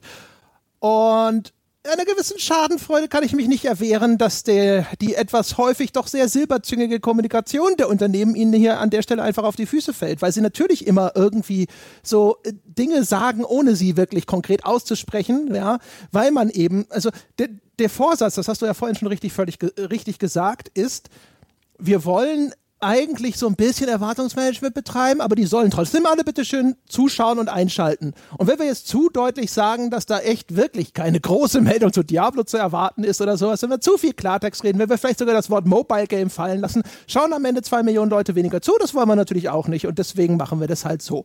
Und wo ich mir halt dann sage, so ja, okay, aber wenn du dich entscheidest, eher vage und schwammig zu bleiben bei einem Thema, von dem du selber zugibst, dass du zumindest erkannt hast, dass es möglicherweise kontrovers ist und dir das hinterher auf die Füße fällt. Ja, vor allen Dingen, weil das ja noch eine kommerzielle Veranstaltung ist. Also sie nehmen ja nicht nur Tickets von denen, die vor Ort sind und dann nehmen sie ja auch durchaus Geld davon, sondern zumindest in den vergangenen Jahren war es so, ähm, dass sie auch tatsächlich, wenn du es zu Hause live gucken willst, musst du dafür bezahlen. Das ist Pay-TV. Ach guck, das wusste ja. ich nicht mal. Also das war zumindest in den vergangenen Jahren so. Ich bin mir nicht sicher, ob es dieses Jahr auch so war. Das habe ich jetzt tatsächlich, fällt mir jetzt gerade ein, aber sie verkaufen anscheinend auch schon wieder, ich sehe hier zumindest virtuelle Tickets. Ja, also auch da wieder. Ne? Also so im Gesamtbild sozusagen ich verstehe, was du sagst. Ich stimme dir auch durchaus zu, aber äh, da bin ich vielleicht selber emotional. Aber ich muss sagen, ich bringe es kaum über mich aus, äh, als was anderes zu sagen, als, ach, recht so, come on. Also, das ist so, so irgendwie, dass sie da einen eingeschenkt bekommen haben. Ich glaube, es hat wahrscheinlich die Falschen getroffen. Das ist das Einzige, was ich bedauerlich finde. Ja, das ist auch das Einzige, was ich letztlich meine, dass es da oben die Falschen getroffen hat. Dass es für diese Strategie und für diese Geringschätzung der Leute, die anwesend ist, also dass sich Blizzard als Company, als Firma, wie ein Arschloch verhalten hat, darüber brauchen wir nicht reden. Und das finde ich übrigens das Schöne, wenn du dir teilweise die Pressereaktionen anguckst oder die öffentlichen Reaktionen. Also es gibt von Jason Schreier von Kotaku, der sich äh, mit äh, sehr kräftigen Worten zu Wort gemeldet hat und diesen Red Shirt Guy als Arschloch bezeichnet hat zum Beispiel. Es gibt auch teilweise, habe ich schon so in der deutschen äh, Presse oder Spieleöffentlichkeit einige gesehen, die dann so mehr oder weniger gesagt haben, ey, lass doch mal die, lass doch mal die Kirche im Dorf oder ey, das ist doch mal wieder ein totaler Beweis dafür, wie toxisch irgendwie diese Spielelandschaft ist. Wo ich mir teilweise denke, ich glaube, also auch das resultiert, glaube ich, aus einem Unverständnis heraus, dass mir so ein bisschen, äh, wo mir das, das Verständnis abgeht. Ich glaube, eben an den Teil, den ich vorher gemeint habe, wo ich diese Assoziation mit den Fußballfans gemacht habe, man muss hier, glaube ich, erstmal konstatieren, das sind Fans von Blizzard beziehungsweise den Blizzard-Universen. Die funktionieren wie Fußballfans. Du kannst, wenn du natürlich kannst du nachher sagen, ey, es war doch völlig klar, es kommt nichts Neues zu Diablo und es ist doch auch, also kommt nichts Neues im Sinne von einem neuen Diablo wie ein Diablo 4 und ey, es ist doch auch nur recht und billig und nur normal, dass ein Wirtschaftsunternehmen wie Blizzard mittlerweile hingeht und sich überlegt, wie sie ihre Spiele in den Mobile-Markt bringen. Da muss man sich doch nicht so aufregen. Das heißt ja noch lange nicht, dass nicht an einem Diablo 4 in irgendeiner Form entwickelt wird. Klar kann man das rational sagen sagen, aber dann macht, dann begegnet man einer völlig irrationalen Reaktion, nämlich einer emotionalen Reaktion, mit einem rationalen Argument, mit dem man die überhaupt nicht äh, äh, entkräften kann, weil das eine nichts mit dem anderen zu tun hat. Also da spricht dann teilweise aus den Menschen, die ich da gelesen habe, spricht ein völliges Unverständnis für die Geisteshaltung der Fans, wo ich mich dann auch wieder frage, boah, das sieht man auch wieder eine Entfremdung zwischen zwischen demjenigen, der berichtet und demjenigen, der das konsumiert. Ich mir denke, also das Fan sein solltest du doch verstehen. Und warum die Menschen ehrlich sich betrogen, belogen und vor den Kopf gestoßen fühlen, das musst du nicht teilen. Das kann dir wie mir auch einen Schritt zu weit gehen, aber du solltest nachvollziehen können, woher das kommt. Ja, vor allem, weißt du, wenn, das ist ja als, äh, bei so einer Fanmesse, wenn dir der Entwickler sozusagen den Arm um die Schulter liegt und dir sagte, komm, Diablo-Fan, wir zwei machen uns einen schönen Abend und ich zeig dir auch was Nettes. Weißt du? Und dann, dann holt er halt das aus der Tasche. Ja. Ähm, das ist schon schwierig. Eine Frage ganz kurz, und zwar, weil ich, ich meine, der Jason Schreier hat ja nicht nur gesagt, er hätte sich wie ein Arschloch verhalten. Hattest du nicht genau diese Diskussion im Forum? Doch, und dann hat mich ein Hörer dankenswerterweise und richtigerweise darauf hingewiesen, dass er an anderer Stelle, ich habe jetzt nur den Twitter-Account von Jason Schreier mir angeguckt, aber in den, er ist dann anscheinend auch noch sehr aktiv mit irgendwelchen Antworten an andere und er hat tatsächlich äh, diesen Menschen ein Arschloch in einem anderen Kontext genannt. Den habe ich im ersten Moment nicht gesehen, weil so eine Twitter- Replik und nicht ein, ein Tweet von ihm war. Ah, siehst du, da habe ich, ich mhm. habe nur in den Thread reingelesen und ich dachte nicht, dass es hinterher heißt, so, oh, jetzt macht er genau das Gleiche. Ähm, ähm, ähm, ja, also den Jason Schreier ist eigentlich sonst ein Kollege, den ich sehr schätze, der sehr viele sehr, sehr wertvolle Beiträge verfasst hat, aber an der Stelle muss ich ehrlich gesagt sagen, da folge ich ihm nicht. Weiß nicht, was ihn da geritten hat. Gut, haben wir, haben wir Diablo damit und ähm, wir haben jetzt relativ wenig zum Spiel gesagt, wobei es bislang auch noch nicht wirklich sonderlich viel außer eben einem Reveal-Trailer und so weiter zum Spiel zu sagen gibt. Haben wir es damit abgeschlossen? Hast du noch Interessiert was? mich auch nicht die Bohne. Ich bin da, äh, das habe ich ja eben auch schon durchscheinen lassen, eigentlich komplett auf Fanseite. Ähm, in, in, dieser Konstellation auch. Also ne, mit NetEase und Ähnlichkeiten zu Hü und zu Hot. Sie haben äh, trotz mehrfacher Nachfragen auch überhaupt noch nichts dazu gesagt, wie das monetarisiert werden soll. Kann eigentlich nur davon ausgehen, wenn das nicht in irgendeiner Form etwas wäre, wo man auch hinterher dann wieder als Skeptiker von äh, Free-to-Play und ähnlichem äh, noch mal mehr sich die Haare raufen würde. Wenn das nicht so wäre, nehme ich an, sie hätten es gesagt. Vielleicht steht es auch wirklich noch nicht fest, kann natürlich auch sein, aber also unterm Strich ähm, mal schauen, wenn es da ist, guckt man vielleicht mal drauf. Aber aktuell, es gibt nichts, was mich weniger interessiert als dieses Spiel. Übrigens noch ganz kurz, damit wir das abgehandelt haben. Ähm, dieses äh, Virtual Ticket für die BlizzCon hat laut PC Gamer, auf die verlasse ich mich jetzt mal ganz kurz, 50 Dollar gekostet. Ähm, das ist allerdings nicht nur die, die Livestreams von den, von, den, von den Ankündigungen, sondern auch irgendwie ähm, anscheinend mehrtägiges äh, von den ganzen Show, äh, Shows, die es dort gibt, von den ganzen Keynotes, die es dort gibt. Ähm, geht anscheinend auch schon ein paar Tage vorher los mit äh, äh, diversen Sachen. Also bevor das jetzt in den falschen Hals kommt, dass man für die 50 Tacken kriegt man einfach nur irgendwie ein paar Ankündigungstrailer. Ein bisschen mehr ist schon drin. Aber da sieht man halt auch im Hinblick darauf, warum nicht im Vorfeld klipp und klar sagen, das kommt nicht, das kommt nicht, das kommt nicht, weil man vielleicht auch Angst hat, dass die Leute dann für 50 Tacken kein Ticket kaufen. Vielleicht, ey. Das wäre interessant zu wissen, ne? Was ist es was, was so kostendeckend ist, ja, der gemeinnützige Verein Blizzard e.V. oder sowas. Die ja. verdienen an ihrer BlizzCon ordentlich Geld, das sag ich dir. das könnte ich mir jetzt so vorstellen. Mhm. Da würden mich aber die Details tatsächlich mal interessieren, die wir außer es gibt einen Leak, nie erfahren werden, was eine elegante Überleitung wäre, aber wir bleiben nochmal bei der BlizzCon. Wir wollten über Remaster sprechen. Ja, wir wollten die einfach nur als Ansatz nehmen oder als Anhaltspunkt, äh, denn es kommt ja ein neues Warcraft 3, also ein Remaster-Remake von Warcraft 3, ähm, wo das Gameplay teilweise sehr, sehr nah an dem Original Warcraft 3 ist und da hauptsächlich die Einheitenmodelle offensichtlich ausgetauscht und sehr, sehr auf Vordermann gebracht wurden. Beim Rest würde ich sagen, sah das jetzt bei dem, was ich gesehen habe, sehr, sehr nah irgendwie am Original aus, wo ich dann sagen würde, wurde das von Grund auf neu gebaut. Was ich teilweise gelesen habe dazu, äh, sieht nicht so aus. Wobei wir da jetzt gar nicht so sehr ins Detail dieses Remakes, Shakespeare Remaster von Warcraft 3 reingehen äh, müssen. Das wird jetzt nur angekündigt und ich finde es insofern ganz interessant, äh, mal kurz darüber zu sprechen, was hat das eigentlich mit diesem ganzen Remaster und Remake äh, Trend auf sich, der da in den letzten Jahren eigentlich schon über uns hinwegspült. Da haben wir noch überhaupt nicht drüber geredet. Also ich meine, jetzt kommt ja auch demnächst ein, ein Remaster von Resident Evil 2, nachdem schon ein Remaster von Resident Evil 1 rauskommt. Square Enix remastert auch viele ihrer alten Sachen, die ganzen alten, viele der alten Final Fantasies kriegen ein PS4 Remaster und, und, und. Jetzt Resonance of Fate zum Beispiel, ein relativ obskures äh, JRPG, ähm, das schon einige Jahre auf dem Buckel hatte und nie so ein richtiger Erfolg war von Tri-Ace, hat jetzt plötzlich so aus relativ heiterem Himmel ein PS4 Remaster bekommen. Also sehr viele gehen hin, ob jetzt in Japan oder in den westlichen Ländern, machen Remakes, Schrägstrich Remasters. Warum? Ich würde mal behaupten, es ist vielleicht in erster Linie ein Produkt der Tatsache, dass die Spielebranche jetzt alt genug ist, dass man eben viele Titel neu auflegen kann, die ganz also Millionen von Spielern einfach nicht schon in ihrer Jugend konsumiert haben. Für die sind das dann völlig neue Titel, von denen sie aber vielleicht schon viel gehört haben. Wenn du dein Leben lang erzählt bekommen hast, wie unglaublich das in Final Fantasy mit Ares gewesen ist und so weiter und so fort. Willst du das vielleicht selber erleben, aber die Ästhetik dieses alten Spiels ist für dich einfach nicht mehr zugänglich. Das ist für dich veraltet, das ist für dich irgendwie kantig und sonst irgendwas. Vielleicht muss da auch im Interface in der Bedienung ein bisschen was gemacht werden, dass das für dich irgendwie gutierbar wird. Und eventuell gab es einfach, ich wüsste, ich, mich würde interessieren, gab es irgendwo so einen Proof of Concept, irgendein Remaster oder so, das so gute Verkaufszahlen hatte, dass jetzt eine größere Anzahl von Herstellern sich gedacht hat, so, ach guck mal, da ist ja wirklich ein Markt für da, es lohnt sich dafür auch ein bisschen Geld auszugeben. Und äh, dass deswegen jetzt ummünzt sozusagen. THQ Nordic ist ja ein Unternehmen, wo man den Eindruck hat, zumindest zum Teil kaufen die auch viele dieser alten Marken ein, um Teil einer solchen Remaster-Strategie zu sein. Nicht nur, also vieles davon wollen sie auch benutzen, um einfach schon etablierte Marken, wo schon Marketinggeld reingeflossen ist, einfach nochmal zu Geld zu machen, aber da wird ja auch geremastert. Hm. Ja, und dann kommt, dann kommt das nächste Re, nämlich der Reboot ins Spiel bei THQ Nordic mhm. wahrscheinlich.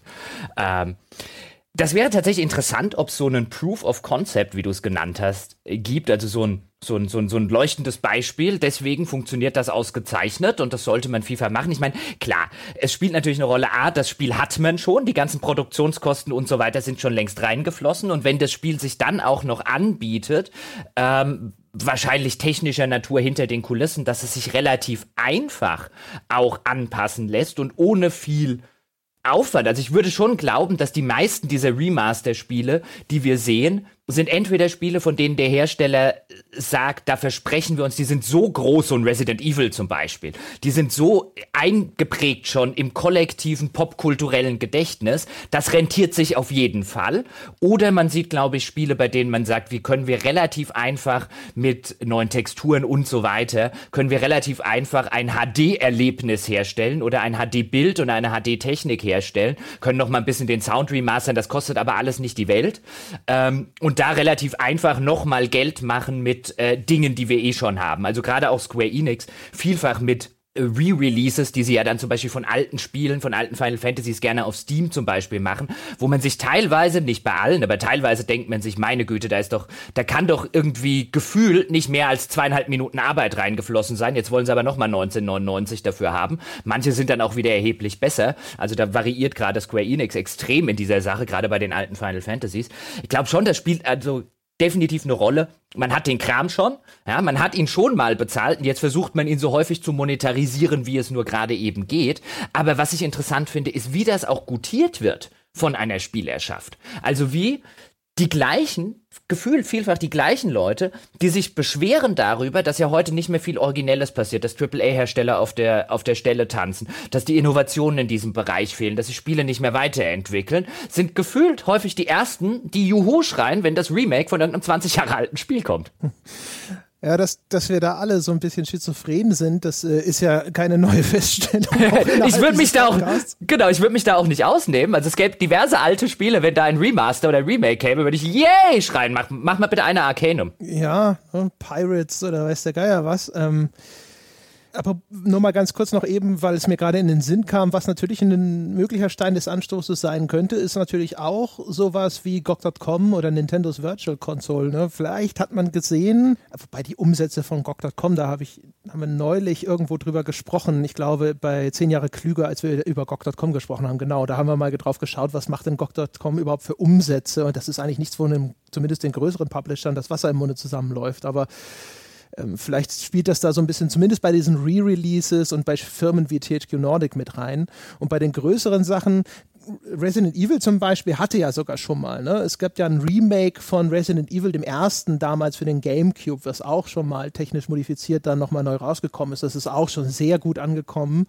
Wundert mich ehrlich gesagt sogar fast, dass Capcom erst jetzt zu diesem Brunnen zurückkehrt und guckt, ob da noch Wasser drin ist. Und äh, was die Spielerschaft angeht, ja, ne, so bei die, die, wenn so ein alter Titel nochmal neu erscheint im neuem Glanze, das ist halt auch irgendwie einfach was anderes, als wenn man Iterationen desgleichen. Das ist halt, das tut nicht so, als sei es was Neues. Vielleicht ist das auch so schon der erste fundamentale Unterschied. Wenn das nächste Assassin's Creed kommt, dann tut es so, als sei es total neu und dann stelle ich fest, inhaltlich ist es aber fast identisch. Das ist natürlich eigentlich, vielleicht ist es, äh, wenn man es ganz nüchtern betrachtet und ganz rational betrachtet, muss man die Frage stellen, wo ist der Unterschied? Dann ist es wenigstens vom Setting her nochmal neu gekapselt oder sowas, aber am Ende denkt man da vielleicht anders drüber. Ja, also wenn man es rein rational betrachtet, also jetzt mal wirklich komplett emotionsbefreit, dann müsste man ja eigentlich sagen, dass so ein Diablo Immortal, das ja eine Geschichte erzählen will oder Geschichten, die bislang noch nicht erzählt waren, die zwischen Diablo 2 und 3 war es, glaube ich, spielen sollen und definitiv ja ein Spiel ist, was man noch nicht gespielt hat. Eigentlich müsste, ja, rein rational, jetzt ohne nostalgische Brille und irgendwelche Emotionen und Gefühle, rein rational, habe ich doch mehr als Diablo-Fan von einem Diablo Immortal, nämlich eine neue Diablo-Erfahrung, von der ich ja noch nicht mal weiß, ob sie am Ende vielleicht schlecht wird. Vielleicht ist ja auch ein wirklich gutes Mobile-Spiel. Ich erfahre mehr über das Universum, ich erfahre andere Geschichten über das Universum. Da habe ich doch viel mehr davon als von einem Remake von ein, als ein Warcraft-Fan von einem Remake von Warcraft 3, in dem nur Dinge passieren, die er schon längst weiß. Jetzt kommen natürlich die Emotionen dazu und dann hast du nostalgische Gefühle und schöne Erinnerungen an früher und eines der besten Echtzeitstrategiespiele aller Zeiten und man fühlt sich wieder wie damals und so weiter und so fort. Aber rein rational betrachtet, kriege ich doch bei Diablo Immortal so wenig wie ich mehr kriege, kriege ich doch immerhin noch mehr. Schon. Umgekehrt natürlich, also bei einer Prognose äh, mache ich ja immer eine Extrapolation in die Zukunft. Und die mir zur Verfügung stehenden Informationen, nämlich dass die allermeisten Mobile Games mich alleine schon wegen der Steuerung nicht ansprechen, äh, ich die Bedienung auf dem Gerät meistens nicht gut finde und vor allem, weil ich die Monetarisierungsgebaren der, der Hersteller dort meistens fundamental ablehne. Also anhand meiner bisherigen Erfahrungen, anhand derer ich ja die Zukunft bewerte, kann ich, glaube ich, sicher vorhersagen zu können, dass das nichts für mich ist. Und wenn ich dann Diablo-Fan wäre, dann würde das für mich ja noch zusätzlich bedeuten, damit ich dieses Mehr an Lore und Story äh, aufnehmen kann, muss ich mich dieser Erfahrung aussetzen. Da könnte ich verstehen, dass das sogar noch schlimmer ist. Das hätten sie lieber ein Buch geschrieben. so, so rum schon. Nein, bitte keine Bücher schreiben. Keine Bücher über Spiele. Aha. Die sind so schlimm wie Bücher über Filme. Aha. Ich sage nur, das ist dann wenigstens einfacher, wen weniger Schmerz aufzunehmen. naja, also, äh, das, was ich in dem Bereich gelesen habe, war schon sehr, sehr schmerzhaft. Würde ich vielleicht doch lieber ein Mobile-Spiel spielen. Ich bin mir nicht ganz sicher. Pest oder Cholera. Nein, ähm, ja, es stimmt schon. Ähm, und wie gesagt, spätestens wenn die Emotionen und so weiter dazukommen. Ich will jetzt nicht, dass irgendjemand, äh, der jetzt gerade zuhört, irgendwie nachher denkt, Jochen findet ja, wird ja eher hier Diablo Immortal spielen. Nein, ich, also auch da, Mobile-Spiel äh, interessiert mich genauso sehr wie dich. Ja. Da muss man vielleicht auch sagen, da sind wir vielleicht auch ein bisschen vorurteilsbehaftet. Ist ja nicht 100%. so, als hätten wir jetzt schon, ja, ja, also, also als hätten wir jetzt schon Falle, zig Mobile. Ja, ja. Ein, äh, ein grundsätzlicher Mobile-Hater es gibt wenige Ausnahmen, die mich ab und zu eines Besseren belehrt haben, sowas wie diese Room-Reihe, das sind Spiele, die ich sehr gerne gespielt habe, ja. Aber alles, alles, was in den Free-to-Play-Bereich insbesondere reingeht, es ist jedes Mal, wenn jemand gesagt hat, ja, aber in dem Falle ist es gutes Free-to-Play, zu 98 Prozent stelle ich für mich fest, nope, ist es nicht. Ja, es ist der gleiche Bullshit, vielleicht ein bisschen mehr Watte drumrum, damit es weniger wehtut, wenn es mich vor den Kopf stößt. Ich muss tatsächlich sagen, bei mir ist sogar noch da weniger, weniger Emotionalität dabei. Sie interessieren mich einfach in der Regel gar nicht. Ja. Ich wüsste auch gar nicht, ich habe auf meinem, also jetzt auf meinem aktuellen Handy, das ich besitze jetzt seit fast zwei Jahren, anderthalb Jahren oder so, war noch nie ein einziges Spiel drauf. Das ist, ich wüsste auch nicht, warum ich es drauf machen sollte. Auch da wieder im Sinne von, ähm, ich glaube, ich habe das mal bei der Nintendo Switch gesagt. Ich wüsste auch nicht, warum ich die Switch mitnehmen sollte für irgendwo anders hin, weil wenn ich im Zug sitze, in der Straßenbahn sitze, auf irgendwen warte und so weiter, also da, wo viele Leute halt an ihrem Handy ein Spiel spielen, da lese ich ein Buch. Ja, und zu Hause habe ich eine Playstation, ich habe eine stationäre Switch, ich habe einen PC. Warum soll ich zu Hause an diesem winzigen Bildschirm mit irgendwie so einer Touchscreen-Steuerung spielen, wenn ich viel bessere Gelegenheiten hätte? Also an, an mich gingen schon deswegen keine Handyspiele ran, weil ich einfach kein Zeitkontingent für Handyspiele besitze. Ich glaube, die wenigsten davon habe ich tatsächlich auch wirklich unterwegs gespielt. Es gibt ein paar, die sind super gewesen, die habe ich unterwegs gespielt, sowas wie Cut the Rope damals das allererste und solche Geschichten, auch Angry Birds das erste, da hatte ich viel Spaß mit. Es gibt schon durchaus einige Mobile Games, die sind echt gut. Das will ich nicht bestreiten, habe ich nie bestritten, aber insbesondere dadurch, dass Mobile eben dominiert ist und zwar absolut dominiert ist durch Free-to-Play und ich nach wie vor bei dem bleibe, was ich vor Jahr, Jahren und Ta Jahr und Tag gesagt habe, ich glaube in einem GameStar-Video sogar schon zu Protokoll gegeben habe, nämlich dass Free-to-Play eine, eine Pest ist, die ausgerottet gehört. Ja, dadurch ist Mobile für mich natürlich größtenteils unzugänglich. Wir brauchen immer noch den äh, äh Podcast mit äh, dir, André gegen Todd Weidemann. Mein Todd ist ja so ein Free-to-Play-Fan. Äh, das wird, das, ich spiele auch gerne den Kampfrichter. Das wird so ein MMA-Fight. Free-to-Play-Entwickler oder im Falle von Toyd Mobile Consultant ist Fan von Free-to-Play.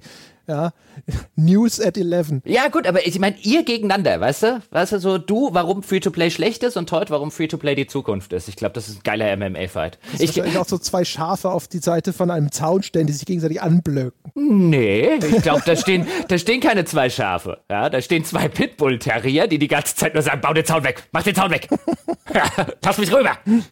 Ach ja, was übrigens bei den, ähm, oder was ich mir noch gedacht habe und was hier auf meinem Zettel steht, was Remakes angeht, einfach so als Gedankengang, ist das vielleicht auch was, ob jetzt Remake, Remaster, je nachdem, wie man jetzt, welches Wort man benutzen möchte, wir müssen da nicht in die Begrifflichkeiten reingehen, aber ist das auch was, was man tut, um die Marke zu stärken? Weil wenn ich jetzt in andere Bereiche reingucke, insbesondere in den Filmbereich, normalerweise wird ja nur geremaked oder geremastert, was so einen gewissen filmischen, kulturellen, angesehenen Wert besitzt. Man geht ja normalerweise nicht hin oder ging zumindest jahrelang, jetzt könnte man in Hollywood, könnte man jetzt auch mittlerweile wieder anders diskutieren, aber zumindest so in der Geschichte ging man ja hin und dann hat man gesagt, okay, man, man macht vielleicht mal einen Remake von, von Psycho zum Beispiel, ja, von einem der legendären Filme. Ähm, oder von irgendwas anderem, was halt früher echt sehr, sehr erfolgreich war. Vielleicht transportiert man es ein bisschen in die neue Zeit.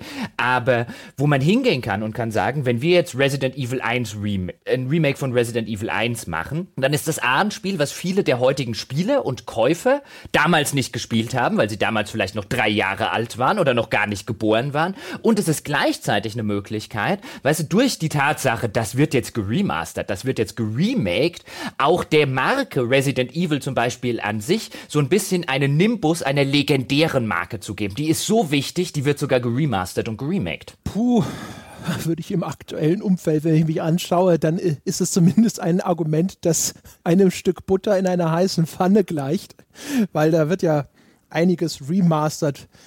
Was also, also weißt du, so ein Remake von Turok und Turok 2, man den Spielen wirklich irgendeinen großen kulturellen Stellenwert beimessen will oder Rise of the Triad, ja, vielleicht so diese, also Kult nee, nee, aber ist ja noch. Ja, Moment, aber, aber das kann ja der, derjenige, der es remaked oder remastered, kann ja schlicht und ergreifend, er weiß, es muss ja nicht bedeuten, dass dieser kulturelle Wert tatsächlich existiert. Man kann ja auch einfach nur versuchen, auf dieser Schwelle mitzuschwimmen. Das hat man ja auch teilweise zum Beispiel bei den Kickstartern gesehen, wo dann so ein bisschen, das ist der geistige Nachfolger von legendärem Spiel XY, wo man sich teilweise gefragt hat, ich wusste gar nicht, dass das legendär ist. Nee, das habe ich schon verstanden. Ich, was, mein Argument wäre halt, dass wenn du glaubst, dir damit den Anstrich, etwas äh, Besonderes zu sein, geben zu können, dann äh, ein Blick auf das Umfeld der anderen Remaster wird deine Kundschaft von etwas anderem überzeugen. Also ich würde behaupten, das würde halt funktionieren, wenn bislang über weite Teile nur kulturell signifikante Titel remaked und remastered wurden. Das war vielleicht vor ein paar Jahren noch so, aber Stand heute weiß ich nicht, ob das noch funktioniert. Wenn, dann ist es etwas, das am Schwinden ist. Hm, es war jetzt einfach nur so ein Gedankengang, der mir beim, beim drüber nachdenken über diese Remake- hm. und Remaster-Welle äh, gekommen ist. Glaubst du eigentlich, also ich gehe davon aus, aber glaubst du eigentlich auch dran, dass wir da noch eher mehr statt weniger sehen werden? Ja, also wie gesagt, ich verstehe schon deinen Gedankengang. Das ist bestimmt auch nicht verkehrt gewesen zu einem bestimmten Zeitpunkt. Ich weiß nicht, ob das heute noch funktionieren würde. Das heißt nicht, dass nicht Leute immer noch so denken.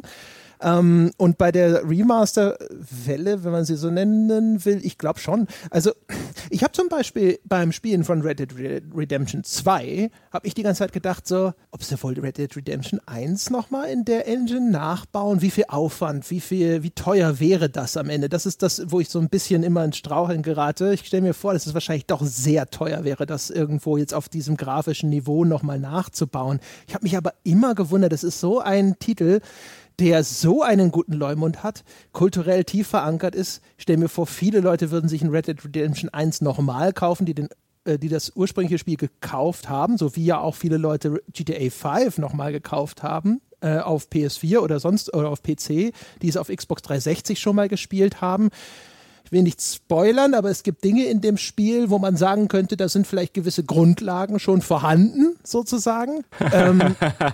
ich, ich, ich muss gerade nur lachen, weil, ah, jetzt muss ich es jetzt schon sagen. Ich wollte es mir eigentlich für den Jahresausblicks-Podcast aufheben. Mein Tipp ist, nächstes Jahr wird ein Red Dead Redemption 1 Remake-Remaster announced. Es ist einfach, es bietet sich einfach zu sehr an, dadurch, dass du jetzt schon quasi die Fortsetzung, dass es die Fortsetzung des jetzt veröffentlichten, der jetzt veröffentlichten Fortsetzung wäre. Ja, und es ist auf PC nie erschienen. Da ist ein ganzer Markt, der noch nicht bedient wurde. Gut, auch Red Dead Redemption 2 ist auf PC noch nicht erschienen und so, aber das kann man ja auch wieder staffeln und so. Also, es wäre zumindest naheliegend. Ich weiß halt nicht, ob nicht die Investition, die nötig wäre, vielleicht, aber es ist halt Rockstar, die halt so einen Marketingdruck haben. Ich könnte mir vorstellen, dass es sich für die lohnt. Ich weiß nicht, ob es sich in, ob es sich in dem Maße lohnt, dass notwendig ist, dass die von der Couch aufstehen, aber das wäre auch so ein Ding, wo ich zumindest sehr stark darüber nachgedacht habe beim Spielen von Red Dead Redemption 2. Und ähm, äh, das, äh, Rockstar ist insofern aber ein gutes Beispiel, warum sich sowas halt auch extrem lohnen kann, weil dieses, diese GTA 5 Geschichte, diese Staffelung damals, es kommt erst auf der alten Konsolengeneration raus. Ein großer Spike in den Verkaufszahlen. Und dann kommt es nochmal raus in einer hübscheren Version für die neuen Konsolen. Da geht es nochmal hoch, es kommt für PC raus. Ähm, und äh, weißt du, was du vorhin gesagt hast, ist ja auch richtig. Man kann das ja auch benutzen, um eine Marke frisch zu halten oder wieder ins Gedächtnis zu rufen, um einen Zeh ins Wasser zu halten. Ich glaube, das ist das, was THQ Nordic viel macht. Die machen einen Remaster mit wahrscheinlich vergleichsweise wenig Aufwand, jetzt weit entfernt von dem Aufwand, über den wir sprechen, wenn wir über GTA 5 oder jetzt über ein mögliches Red Dead Redemption 1 Remaster sprechen, aber die gucken mal, wie verkauft sich das denn? Wie viele Fans sind denn noch da? Und dann kann man auch viel einfacher entscheiden, lohnt es sich, diese Marke zu rebooten, da eine Fortsetzung zu entwickeln oder sowas. Oder wenn du fest vorhast, dass du eine Fortsetzung entwickeln willst, dann ist es ja trotzdem gut, dann ist das Ding wieder im Gespräch, neue Leute kommen damit in Kontakt, es wird vielleicht schon mal wieder darüber berichtet und so weiter und so fort. Und als Teil dieser fortlaufenden Markenstrategie, da haben Sebastian und ich neulich in dieser Franchise-Folge ja auch schon ausführlich drüber gesprochen, eine, etwas, das schon mal etabliert ist, wo schon Marketinggeld reingeflossen ist, um das bekannt zu machen, immer und immer weiter fortzusetzen, um sozusagen immer nur auf diesem Sockel aufsetzen zu können. In diesem Kontext kann ich mir vorstellen, dass Remaster auch in Zukunft eine Rolle spielen und vielleicht sogar eine immer größere spielen. Das glaube ich auch, dass es eine immer größere Rolle spielen wird. Zumal, also GTA 5 ist halt ein schönes Beispiel, weil was du gerade skizziert hast, erstmal alte Generation, äh, äh, Konsolengeneration, dann neue Konsolengeneration, dann noch PC dazu. Das ist ja schon ein bisschen perfektioniert, was damals schon Herr der Ringe gemacht hat. Ja, die Filme, die ich auch in verschiedenen Ausführungen besitze. Ja, weil ich natürlich nicht warten konnte und gleich die normale DVD gekauft habe. Dann kam irgendwann die Extended DVD. Bei der Blu-ray habe ich ihnen dann gesagt, nee, jetzt ich habe ihn schon zweimal, ein drittes Mal brauche ich ihn nicht. Aber ich will gar nicht wissen, wie viele Leute GTA 5 zum Beispiel doppelt haben oder sogar dreifach, weil sie es auf dem PC auch noch haben wollten. Das, das würde ja auch, wenn man so möchte, jetzt äh, ein bisschen weiter gefasst, aber in die gleiche Kerbe schlagen, in die äh, diese Diskussion fällt über die Wale die Wale im Free-to-Play-Bereich, die Leute, aus denen man unfassbar viel mehr Geld schlagen kann als aus dem durchschnittlichen Kunden. Und die Erkenntnis, dass es diese Enthusiasten gibt, diese richtigen, richtigen Hardcore-Fans, die sehr gerne bereit sind, sehr viel Geld da zu investieren. Ich das ist ja eine Erkenntnis, die an den Publishern nun erkennbar nicht vorbeigegangen ist und auf die sie wahrscheinlich auf ganz viele unterschiedliche Arten zu Geld machen, sei es mit Collectors Editions, oder sei es eben auch mit sowas wie einem Remaster oder mit, äh, keine Ahnung, hier kannst du dich nochmal besonders fühlen, sonst irgendwas, DLC, Edition, Micropayment, weiß der Geier. Und nochmal zu Red Dead Redemption 1 und zu einem potenziellen Remaster. Also ich glaube nicht, dass man da einen Fuß in die, ins Wasser halten müsste. Ich glaube, das würdest du auf jeden Fall verkaufen wie geschnitten Brot. Ja, ähm, ohne, ohne, ohne jede Wahl. Also den, den einzigen Grund, es nicht zu machen, sehe ich dann tatsächlich darin, dass die Leute, dass zum Beispiel die Hause es bei Rockstar sagen, also die, die, die beiden Rockstar-Chefs, die beiden Brüder, sie irgendwie sagen, nee, haben wir keinen Bock drauf oder wollen wir irgendwie, äh, widerspricht unserem künstlerischen Anspruch. Also ich glaube nicht, dass da irgendein wirtschaftlicher Grund ähm, dagegen spricht, außer möglicherweise, dass man sich anguckt und halt schlicht und ergreifend sagt, boah, da müssten wir so viel Arbeit reinstecken, einfach weil der, der Code entsprechend gebaut ist, ähm, dass das extrem schwierig ist oder hier müssten wir so viele Sachen neu schreiben, dass es fast besser ist, mit einem neuen Spiel anzufangen. Also mal, ja. wenn das nicht gerade wahnsinnig viel Arbeit macht, ähm, dann gäbe es keinerlei Grund, das nicht zu tun. Also ich glaube, dass wenn die das announcen und deswegen, das ist meine, meine Prognose ja, für 2019, es wird ein Red Dead Redemption 1 Remaster geben. Ja, also wie gesagt, das ist, also erstens, ich schließe mich dieser Prognose an. Und das Einzige, was das verhindern könnte aus meiner Sicht, wäre eben etwas, die gucken drauf und sagen entweder, ja, shit, dann müssen wir davon 10 Millionen verkaufen, damit sich das für uns lohnt. Und unsere Verkaufsprognosen sind aber nur 8 oder umgekehrt, Sie sagen, unsere Verkaufsprognosen sind 8 und wir fassen nichts an, was nicht mindestens 20 sind. Ja, das kann, das, das könnte sein, wobei, also ich sage jetzt mal, Verkaufsprognose, verkaufst du wie geschnitten Brot. Ich, wie gesagt, ich, deswegen schließe ich mich der Prognose ja, ja. an. Ich glaube nicht, dass, äh, dass wirtschaftliche Gründe nicht eindeutig dafür sprechen, das zu machen. Ich glaube, in Red Dead Redemption zwei Dinge erkannt zu haben, die für mich eh schon danach geschrien haben. So nach dem Motto, wir haben den Grundstock schon mal gelegt, aber wer weiß. Ne? Also wenn es nicht passiert, sind das die Gründe, die ich mir vorstellen kann, als einzige, warum es nicht passiert. Hm. Das ist, auf was ich natürlich noch ganz gespannt bin, auch wenn das jetzt äh, so langsam aber sicher mit dem Spiel, das offensichtlich nie mehr erscheint, äh, äh, kokettiert, ist halt das Final Fantasy VII Remake. Weil hier haben wir es tatsächlich, offensichtlich nach allem, was man weiß, mit einem richtigen Remake zu tun. Nämlich das ganze Spiel wird mit modernen technischen Mitteln von Grund auf nochmal neu gebaut. Ich meine, es sagen immer viele Leute, ich habe es teilweise jetzt bei Warcraft zumindest gelesen, bei dem Warcraft 3 Ding in den Presseberichten, keine Ahnung, ob Blizzard das tatsächlich nicht gesagt hat. Ein, ja, wir haben das irgendwie von Grund auf nochmal irgendwie neu gemacht, so wo du drauf guckst und sagst, nee, habt ihr nicht. Die meisten von diesen Remastered-Remakes, die du heute hast, sind nicht von Grund auf neu gemacht, sind nicht von Grund auf neu gecodet. Die, den, den Aufwand steckt dort keiner rein. Ich meine, man behauptet es natürlich, damit man den Leuten nicht irgendwie sagen muss, ja, ja, wir verkaufen unsere alten, alten Socken, verkaufen wir gerade doch mal als neue. Das willst du deinen Kunden ja auch nicht erzählen. Also tust du ein bisschen so. Aber die, die tatsächlich ein richtiges Remake machen, nämlich Square Enix mit Final Fantasy VII, ich bin sehr sehr gespannt und ich glaube, da gucken auch sehr viele drauf. Das, wenn sehr viele drauf gucken, verkaufen die das Ding so gut wie ein richtig gutes und erfolgreiches AAA-Spiel was weiß ich, ein neuer Teil ihrer Serie, ein neues Final Fantasy, verkaufen die es am Ende sogar besser? Verkauft sich das schlechter? Lohnt sich das? Ich glaube, das könnte sich zu so einer Art Blaupause entwickeln, beziehungsweise zu einem warnenden Beispiel. Okay, so viel Aufwand sollte man dann auch wieder nicht reinstecken. Es wird auf jeden Fall ein Gradmesser sein. Einer von wahrscheinlich dann inzwischen mehreren, aber ja, auf jeden Fall, denke ich auch. Das ist übrigens lustigerweise, als ich das vorher gegoogelt habe, vielleicht äh, ist, der, ist der Wortwitz schon uralt, habe ich bei einem YouTube-Video, jetzt habe ich vergessen, von wem es ist, aber an dieser Stelle Kudos dafür. Äh, das war unter dem, äh, zu dem Final Fantasy Remake unter der äh, Überschrift Square, das wird eh nix. Mhm. naja, naja, könnte, könnte von Falco Löffler sein. Ja, könnte von, könnte von Falco Löffler sein. Oder von Martin Deppe. Ja, beide Antworten sind richtig. so, wollen wir, wollen wir über, über Leaks sprechen als nächstes? Können wir gerne tun. Äh, soll ich mal ganz kurz zusammenfassen, worum es geht? Fassen Sie.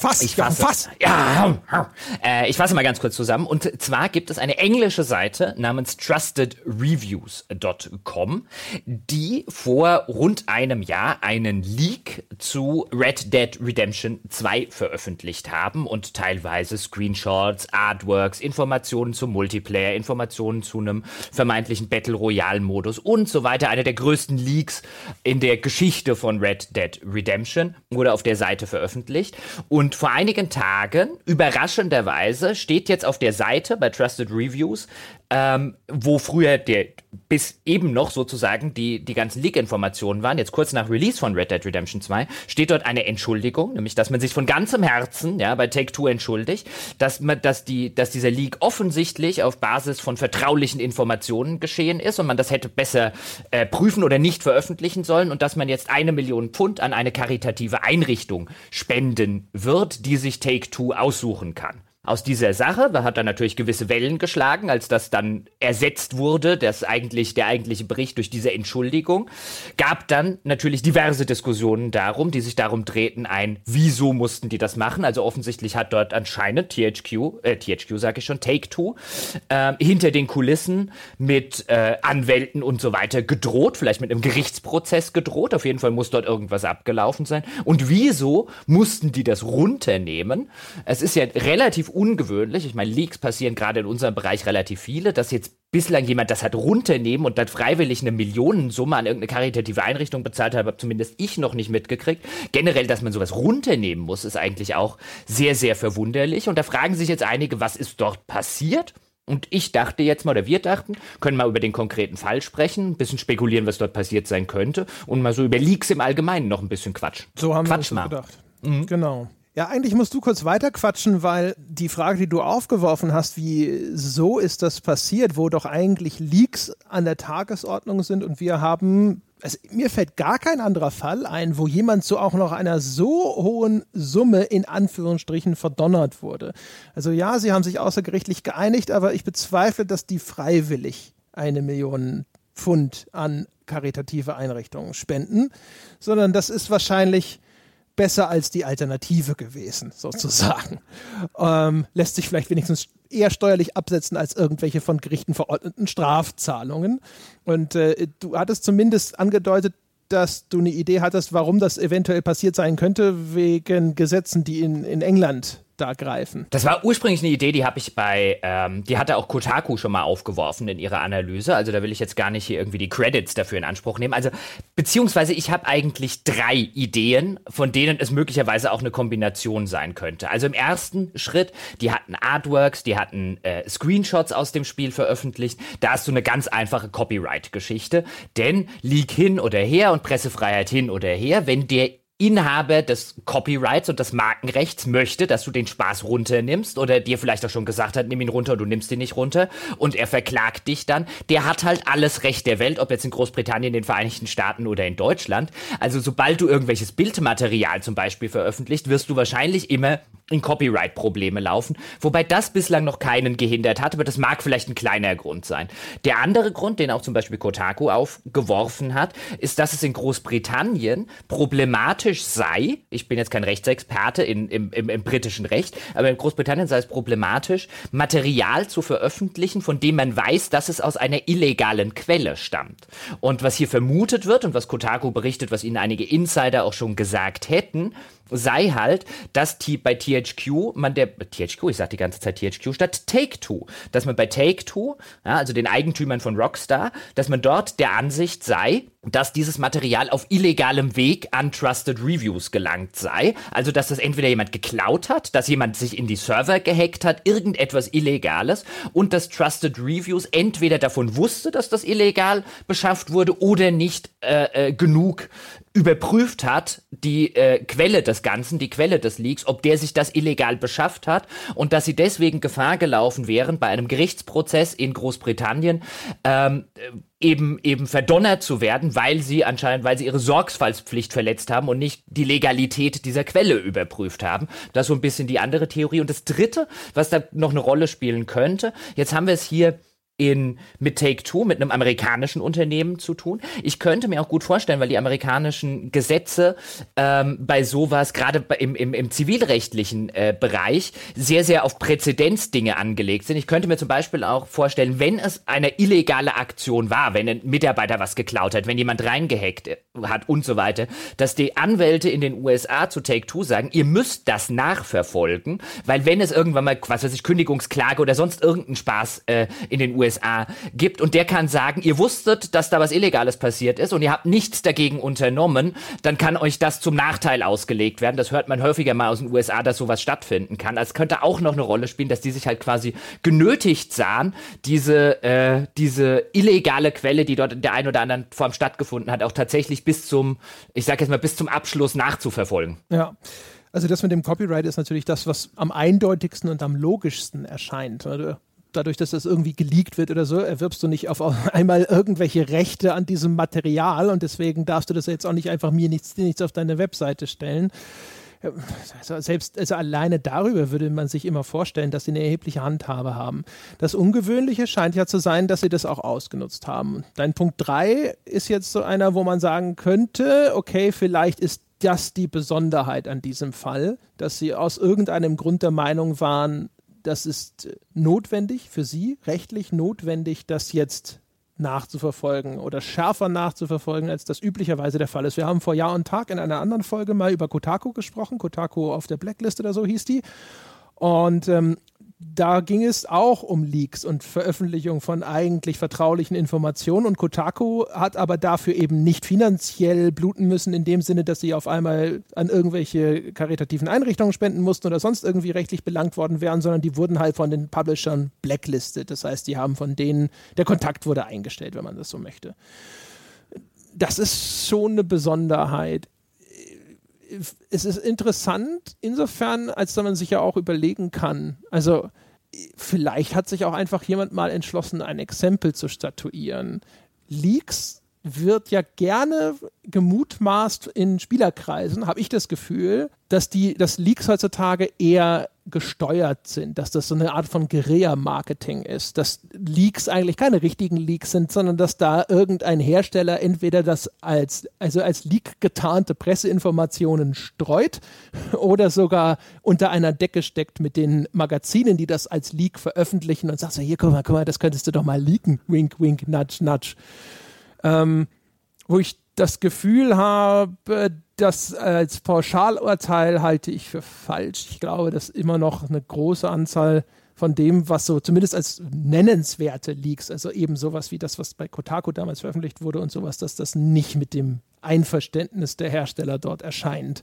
Und dass die da gerne den Deckel drauf haben möchten, eben weil sie die Kontrolle in dem Bereich sehr ungern abgeben. Und vielleicht ist auch Take-Two nur der Erste, der sich gesagt hat, Jetzt äh, stellen wir einen mal richtig schön ans Schafott und dann werden sich die nächsten vielleicht auch zweimal überlegen, bevor sie sowas machen. Das kann natürlich sein, ist durchaus denkbar, wobei es mir in dem Fall, es erscheint mir sehr ungewöhnlich in vielerlei Hinsicht. Nur ist Trusted Reviews zum Beispiel nicht unbedingt die, äh, würde ich jetzt mal sagen, einflussreichste diese, diese Quellen. Opfer aber auch, ne? Ah, das äh, kann man so oder so sehen. Dann, es war auch bei weitem nicht die einzige Seite, die einen, die einen Leak zu Red Dead Redemption 2 als allererstes hat. Es gab ja mehrere Red Dead Redemption 2 Leaks. Es gab ja auch schon zu GTA-Zeiten äh, Leaks. Also für mich riecht das Ganze tatsächlich danach, als ähm, sei dort noch irgendeine Besonderheit der Fall. Es kann natürlich sein, dass Take Two an der Stelle wirklich gesagt hat, ich ziehe hier, wir ziehen jetzt eine Linie in den Sand bis hierhin und nicht weiter.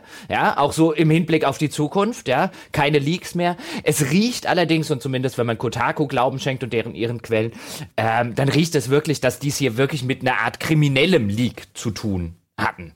Und da liegt wahrscheinlich dann die, der, der, der Verdacht nahe, vielleicht irgendein Ex-Arbeitnehmer, der ihnen was Böses wollte ähm, und, und äh, äh, Dinge mitgenommen hat nach Hause oder so, die er hat nicht mitnehmen dürfen und die dann von dort weitergegeben hat oder irgendjemand hat sich reingehackt. Ich meine, keine Ahnung, vielleicht, es kann ja auch am Schluss irgendwie sein, äh, mag ja sein, zehn Jahren kommt raus oder so, die wurden damals von irgendwelchen Hackern erpresst. Das mhm. gab's ja so, das gab's ja tatsächlich schon. Es gab ja tatsächlich schon Fälle wo Studios von Hackern erpresst wurden. Ja, also nicht nur, also nicht nur in dem Bereich, ist ja sogar in der Wirtschaft allgemein anscheinend so, dass das gerne mal, also gerne mal, aber das kommt vor, dass äh, Hacker sensible Informationen oder was sie hoffen, dass sensible Informationen sind, stehlen und das dann eben benutzen, um äh, diese Unternehmen zu erpressen, so nach dem genau. Motto, hey, ich stelle es ins Netz, wenn du mir nicht genau. irgendwie 50 Bitcoins überreichst. Ja, Oder, oder jetzt war es vielleicht der Fall. Also zumindest denkbar. Es ist einfach nur eine Spekulation, äh, die man machen könnte, die das erklären würde, ja, ohne dass da eine Verschwörungstheorie draus werden soll. Aber theoretisch denkbar. Ein Hacker hat sich bei Take-Two eben reingehackt, hat den Kram geklaut, hat gesagt, gebt mir Geld, sonst gebe ich das an die Presse weiter. Take-Two hat gesagt, du kriegst von uns kein Geld. Er hat Trusted Reviews angeschrieben, gesagt, wollte er haben. Ja, oder kann ja sogar auch ohne diesen Zwischenschritt passiert sein. Irgendjemand hatte sich da reingehackt, hat das Zeug geklaut und hat es dann an die weitergegeben.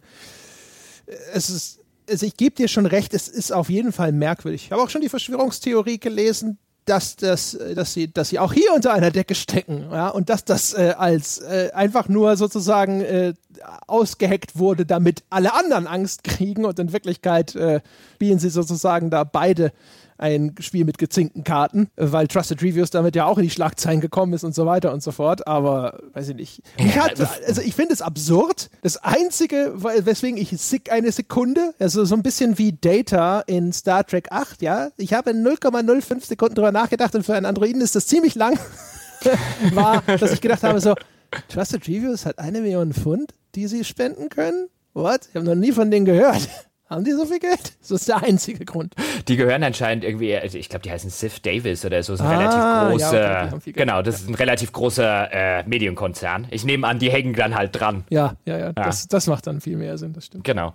Ähm, jetzt wollte ich gerade was sagen. Was wollte ich gerade, was wollte ich gerade sagen? Ähm, ja, ich glaube, also jetzt mal die Verschwörungstheorie von wegen, ähm, die stecken da irgendwie unter einer Decke, das würde ich auch nicht sagen. Also ich glaube tatsächlich, es gibt einige Leaks, die tatsächlich gesteuert sind. Es gibt auch viele Leaks, die nicht gesteuert sind und die die Hersteller nicht sonderlich gerne sehen würden.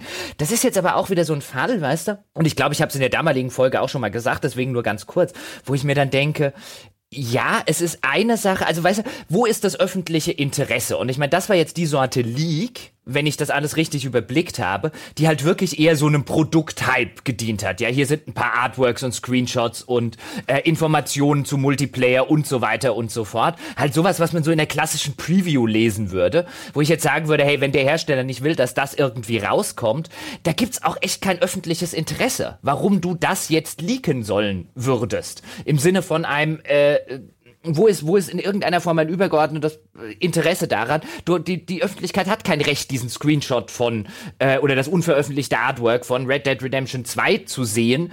Ähm, wenn die den sehen wollen, dann hat der Hersteller jedes Recht zu entscheiden, wann der irgendwie rauskommt. Was anderes wäre jetzt, weißt du, wenn solche Sachen geleakt werden wie, keine Ahnung, schlechte Arbeitsbedingungen, sexuelle Belästigungen und was man da teilweise noch hört, wo ich dann sagen würde, okay, da existiert ein öffentliches Interesse, wenn sowas tatsächlich passiert und wenn es da Dokumente gibt, die das belegen oder Mitarbeiteraussagen, wie jetzt auch bei Rockstar mit diesen ganzen Crunch-Geschichten, die da ja noch passiert sind, mit hund angeblichen 100 Stunden Arbeits, äh, 100 Arbeitsstunden, äh, Wochen, wo man, wenn man sich dann zurückliest in die, ähm, äh, auch das übrigens, was äh, da könnte man eine Presseschelte machen bei der bei der ganzen Berichterstattung, wenn man sich einfach mal auf die Originalquelle, nämlich das Interview mit dem Dan Hauser zurückliest. So wie es dargestellt wurde, hat er das schlicht nie gesagt, so dass ich sage, aber daran, wenn sowas dann tatsächlich wäre, da würde ich ein öffentliches Interesse festmachen an einem Artwork oder an einem Screenshot oder auch an Informationen über den Multiplayer-Modus. Da existiert einfach kein öffentliches Interesse, weswegen ich da sagen würde, wenn du das auf Basis von tatsächlich illegal auch noch erworbenen Informationen machst und dann die Screenshots bei dir hochstellst, brauchst dich nicht zu wundern, wenn du verklagt wirst. Ja, bei allem Verständnis für investigativen Journalismus und bei aller Liebe, das ist keiner. Ja, oder zumindest jetzt keiner, der irgendein Anrecht auf diese Art von Schutz hätte. Also es ist ja auch noch erstaunlich hemdsärmelig gemacht. Also, weißt du, wieso kommt ein geschulter Journalist auf die Idee, dass man schadlos all diese, dieses geistige Eigentum veröffentlichen kann? Anstatt einfach die Informationen daraus zu ziehen und nur diese Informationen zu veröffentlichen, anstatt eben dieses Quellenmaterial. Also, dass er sich dadurch angreifbar macht, wer auch immer diese Entscheidung getroffen hat, hätte ihm klar sein müssen. Und äh, auch sonst, also man, es gäbe wahrscheinlich einfach zig Strategien, wie man mit sowas umgehen könnte, ohne in Teufelsküche zu kommen, wenn man es denn unbedingt veröffentlichen möchte.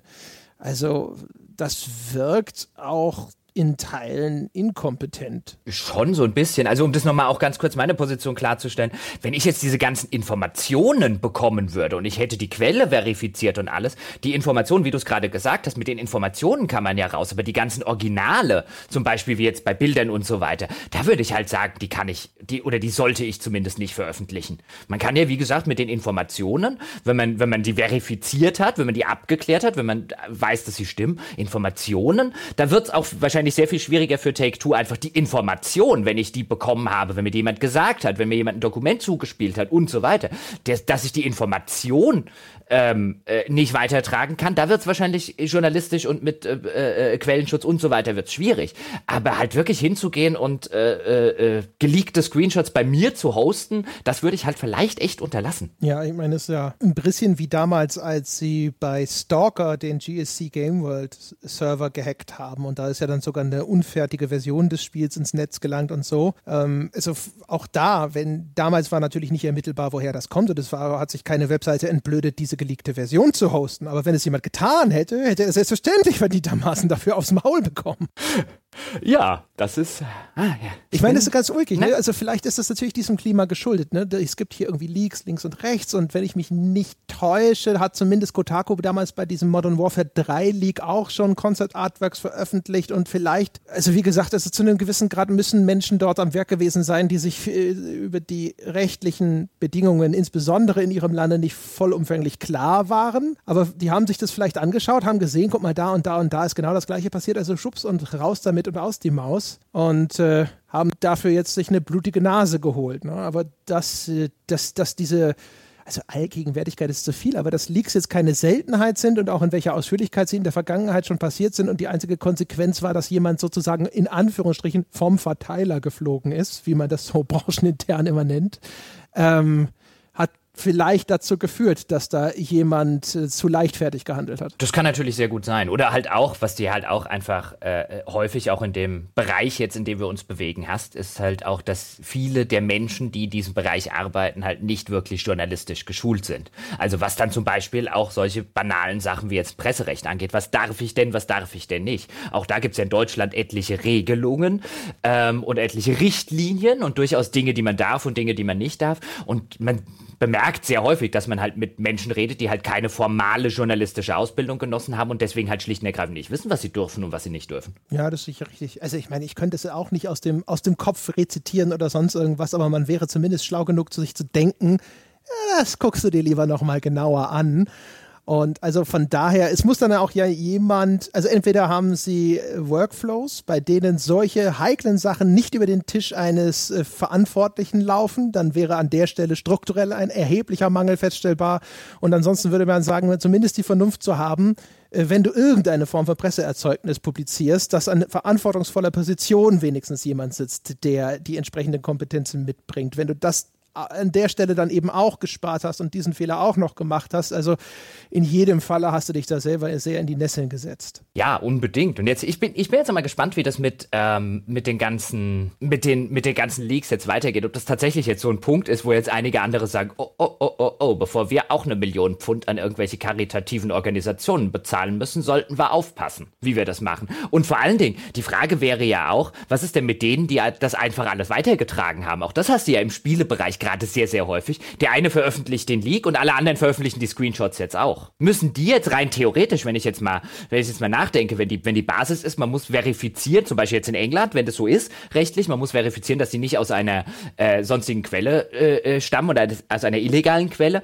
Gilt das dann auch für die Leute, die das abschreiben und die Screenshots einfach übernehmen? Also ich würde zumindest äh, schwer vermuten, dass das in irgendeiner Form auch, also die Veröffentlichung dieses Materials, an dem sie keine Rechte haben, kann ihnen garantiert genauso auf die Füße fallen. Ob das Take-Two an dem Falle dann bis sozusagen ins äh, kleinste Glied jeweils nachverfolgt, ist nochmal eine andere Frage. Aber interessant ist tatsächlich, inwiefern ist das jetzt etwas, das so eine Leuchtfeuerwirkung hat, wo sich die Leute in Zukunft zweimal überlegen, zumindest wenn sie in England ansässig sind, ob sie irgendeine Art von Leak veröffentlichen. Man würde hoffen, dass die Antwort Nein lautet, weil die Leute erkennen müssten, es geht vor allem auch in den Umgang mit solchen sensiblen Informationen. Wie wird sowas veröffentlicht und welche Sorgfaltspflichten habe ich, die hier auch wahrscheinlich vernachlässigt wurden. Aber das ist natürlich schon ein Sümmchen, äh, wo ich mir vorstellen kann, dass man das also Unternehmen agieren ja gerne auch mal nach der Maßgabe lieber äh, better safe than sorry, also lieber zu viel Vorsicht als zu wenig. Was ich auch ganz äh, aufschlussreich finde, ist, wir hatten vorher bei Blizzard, die so ein bisschen überschätzt haben, vielleicht ihr Standing, das war eine der Theorien. Und hier siehst du jetzt, finde ich, so wunderschön, es gibt eigentlich keinerlei Aufschrei, dass Take Two jetzt im im, im Namen sozusagen von Rockstar, weil es geht ja um Red Dead Redemption 2 und so. Es gibt eigentlich keinerlei Aufschrei, dass äh, äh Take-Two hier eine Berichterstattung über diese Leaks und so weiter verhindert. Zumindest habe ich keinen Aufschrei wahrgenommen, insbesondere wenn man den mit zum Beispiel jetzt Diablo Immortal oder so vergleicht, was etwa zeitgleich passiert ist. Also hier hält sich dann eine, eine Spieleöffentlichkeit und die, die Gamer als solche, die ganze Szene, die hält sich da extrem zurück. Es wird darüber berichtet, es wird teilweise von Presseseite sehr verwundert darüber berichtet, was kann da nur passiert gewesen sein. Aber irgendwie das ist ein großen Aufschrei so von wegen, was macht denn hier Take-Two? Take-Two greift in Pressefreiheit und so weiter ein. Könnt, wäre ja vorstellbar selber, passiert nicht, wo man dann sieht, welches Standing dann auch Rockstar, der Name und Red Dead Redemption und so weiter hat, weil ich würde wetten, ich würde viel Geld drauf wetten, wenn das EA wäre oder wenn das Ubisoft wäre, hätten wir eine ganz andere öffentliche Diskussion. Möglich. Also, dass Rockstar ein besseres Standing hat als die genannten, das glaube ich sofort. Kann mir aber natürlich auch vorstellen, dass die Leute auch einfach schon verstanden haben, was das für ein Vorgang ist und dass das vielleicht auch einfach nur legitim ist, was Rockstar da tut. Mm, ich, also ich will jetzt, ja, das kann, kann, ich mir auch vorstellen. Ich würde trotzdem viel Geld drauf wetten, wenn das beim nächsten Call of Duty passieren würde und Activision reagiert, so hast du trotzdem eine andere Diskussion. Das mag natürlich auch dann sein, die Leute haben eigentlich verstanden, worum es geht, aber man will halt irgendwie dem großen als böse wahrgenommenen Konzern eins aufwischen oder so.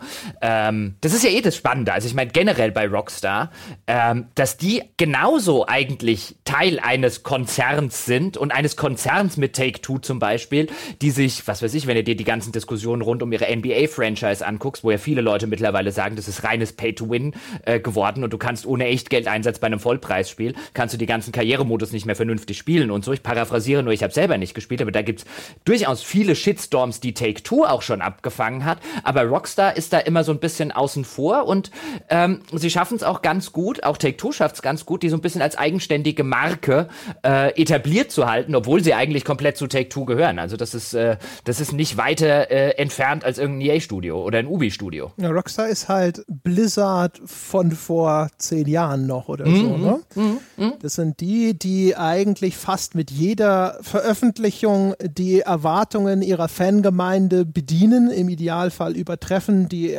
exzellente Reviews einfahren und die eben bislang noch nicht angefangen haben, ihre Marken auf alle möglichen Arten und Weisen auszuschlachten. Oh, GTA Online, Hust, Hust? Ja, aber nicht GTA Mobile, nicht äh, GTA The Trading Card Game oder weiß der Geier was.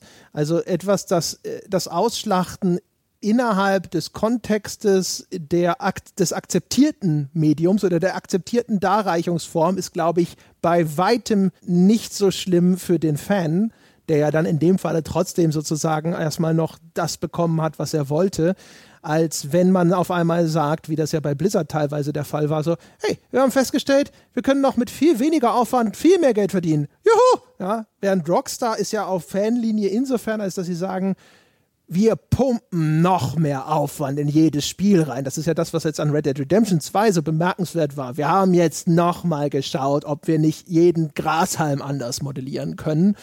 Und natürlich, also das, das wird sehr viel Goodwill mit sich bringen bis zu dem Punkt, wo vielleicht entweder Take Two oder vielleicht wird es halt doch mal irgendwann verkauft oder gekauft und dann sitzt da jemand und sagt so, wisst ihr, wie viel Geld wir gerade liegen lassen, Kindes? Passt mal auf. Das kann, das kann, kann, kann sehr gut sein. Ja? Wobei es gibt ja auch GTA auf Mobile. Ja, soll an der Stelle nicht, äh, nicht, äh, nicht. Ja, aber diese, ja. stimmt, diese Chinatown Wars Geschichte, ne? Ne, ich glaube, es gibt GTA 3 auf Mobile. Das müsste San Andreas auf Mobile Ach so, geben. Ja Portierungen, das ist was anderes. Ach so, ja, ich wollte ja nur sagen, einfach nur damit jetzt nachher niemand sagt, es gibt doch GTA auf Mobile. Ja, ja. Wollte es nur ansprechen. Aber du meintest jetzt, sie machen halt nicht sowas wie äh, äh, GTA Immortal. Ja, sie machen vor allem halt nicht, sie machen nicht Hearthstone, GTA Immortal und bla bla bla, anstatt ja, also und während die Fans auf neue Teile von Warcraft und Diablo warten und nicht bekommen. Ich glaube, also auch ein Blizzard, die könnten wahrscheinlich so viele Mobile Games rausscheißen, wie sie wollen, wenn sie brav den Leuten regelmäßig geben würden, was sie wollen in der Qualität, die sie erwarten. Aber im Moment ja. hat man ja den Eindruck als Fan, nicht, das, ich weiß nicht, ob, ob das korrekt ist, aber dass sie stattdessen lieber was anderes machen. Ja, aber ich glaube, der Eindruck ist wahrscheinlich sogar falsch. Also ich kann mir gut vorstellen, da wird an einem Diablo 4 gearbeitet. Jetzt gucken wir uns an, wie lange sie an Diablo 3 gearbeitet haben, wie häufig sie äh, Dinge bei Diablo 3 umgeworfen haben. Wir erinnern uns auch bei Diablo 3 hat Blizzard den ein oder anderen Shitstorm abgekriegt. Ich kann mich noch an die Diskussion damals erinnern. Ist das zu farbenfroh? Wo Fans teilweise ausgeflippt sind, ja, wie farbenfroh die Grafik sei, in irgendeiner äh, Version, die dann auch noch 27.000 Mal überarbeitet wurde. Ich kann mich noch an die ganzen Diskussionen rund um das Talentsystem erinnern vor Release. Also, wo du auch damals schon gemerkt hast, wie eifrig und emsig und äh, auch in kleinen Details da Fans irgendwie diese Entwicklung verfolgen und zu, zu vielen Dingen eine sehr, sehr extreme und sehr, sehr pointierte Meinung besitzen. Ich kann mir schon vorstellen, dass ein Diablo 4 im im, äh, in, in Entwicklung ist. Ich meine, das ist ja, letztlich ist das ja das Paradoxe an den Vorwürfen. Ja, so einerseits, wir hätten gerne ein Diablo 4 gewollt und andererseits sich beschweren, dass das Diablo äh, Mobile-Spiel von einem Chinesen entwickelt wird. Wo du dann sagst, ja, würden das die, würden das die anderen machen, könnten sie kein Diablo 4 arbeiten. Ja, wobei, also das hatten wir ja schon diskutiert, aber hier war es ja natürlich auch noch konkret, dass das ja, ja. an der Stelle und so weiter. Aber, aber ich glaube halt, ich glaube, ich will halt nur damit hinaus, ich glaube nicht, dass es ein stattdessen ist, aber ich glaube, Blizzard macht einen verdammt schlechten Job, den Leuten zu erklären, dass es kein stattdessen ist. Ja, ja, genau, das meinte ich ja. Deswegen habe ich ja auch nochmal so diese Konzession reingeworfen. Ich bin mir nicht sicher, ob das tatsächlich zutreffend ist, aber ich glaube, dass das so ein bisschen der Eindruck ist. Oder dass zumindest die Leute da sitzen und wie immer, wie, wie, weißt du, die, die halt Angst kriegen, so, hey, wenn sie so viel Geld mit dem Zeug verdienen, wieso sollten sie überhaupt noch die Sachen machen, die wir gerne haben wollen? No? Was eine legitime Frage ist, die sich wahrscheinlich auch Activision Blizzard stellt. Ja, ja, ja, könnte sein. Ähm, lass uns nochmal auf das letzte Thema, dann hätten wir sie nämlich tatsächlich alle auch abgehakt bekommen. Ich bin ja richtig stolz auf uns, was mit uns los? Unfucking believable. Ich habe keine ja. Ahnung, wie das passieren konnte. Ah, wir sind einfach gut. Habe ich schon mal erwähnt, dass wir gut sind? Wir sind offensichtlich besser sogar, als wir dachten. Und sie haben keine oh. Ahnung, wie gut wir dachten, dass wir sind. ja, sie kennt, unsere Eitelkeit kennt keine Grenzen. nee. Also da nach oben offene Jochen Gebauer und André Peschkes Genau. Äh, wir wollten nämlich noch ein bisschen mehr drüber reden. Das finde ich äh, auch tatsächlich einen ganz spannenden Punkt über dies, wie sehr wertschätzen Spiele unsere Lebenszeit. Das ist so ein bisschen was, was du immer in die Diskussion eingebracht hast kann mich noch damals, äh, ich glaube, das erste prominente Mal war damals bei äh, Schatten des Krieges, dem zweiten der Mordor-Spiele, wo du irgendwann eine, ich glaube, es war sogar auch eine Sonntagsfolge, wo du am Schluss dann eine Wertung von 0 Euro für das Spiel in der Wertschätzung. Es ist dir genau 0 Euro wert, weil es dich behandelt, als äh, seist du eben auch 0 Euro wert, so ein bisschen, weil es deine Lebenszeit nicht respektiert und sich am Ende verhält wie ein Free-to-Play-Spiel. Deswegen ist es dir genau 0 Euro wert. Ich glaube, das war der erste prominente Fall, wo das aufkam. In letzter Zeit hatten wir es häufiger mal. Wir hatten es auch letzte Woche in der Besprechung von Red Dead Redemption 2 so mal ganz am Rande. Und dann hat uns ein Hörer im Forum angesprochen und so ein bisschen gefragt, wie sieht denn das bei Red Dead Redemption 2 aus? Respektiert das eigentlich eure äh, Lebenszeit? Ähm, weil wir nicht so explizit drauf eingegangen sind. Und dann habe ich so ein bisschen drüber nachgedacht, hatte ihm auch geantwortet und habe so ein bisschen ähm, dann festgestellt, dass so ein Argument, was ich letzte Woche auch gebracht habe, so ein bisschen in die Richtung geht, nämlich dass das ein Spiel ist, bei dem die, häufig genug der Weg das Ziel ist, bei dem am Ende einer Quest oft keine Belohnung steht, keine Erfahrungspunkte, kein Geld, kein irgendetwas. Ähm, und wenn eine Belohnung dasteht, dann brauche ich sie nach sehr kurzer Spielzeit sowieso nicht mehr, weil ich ohnehin keine Ahnung habe mehr, wohin mit meinem Geld.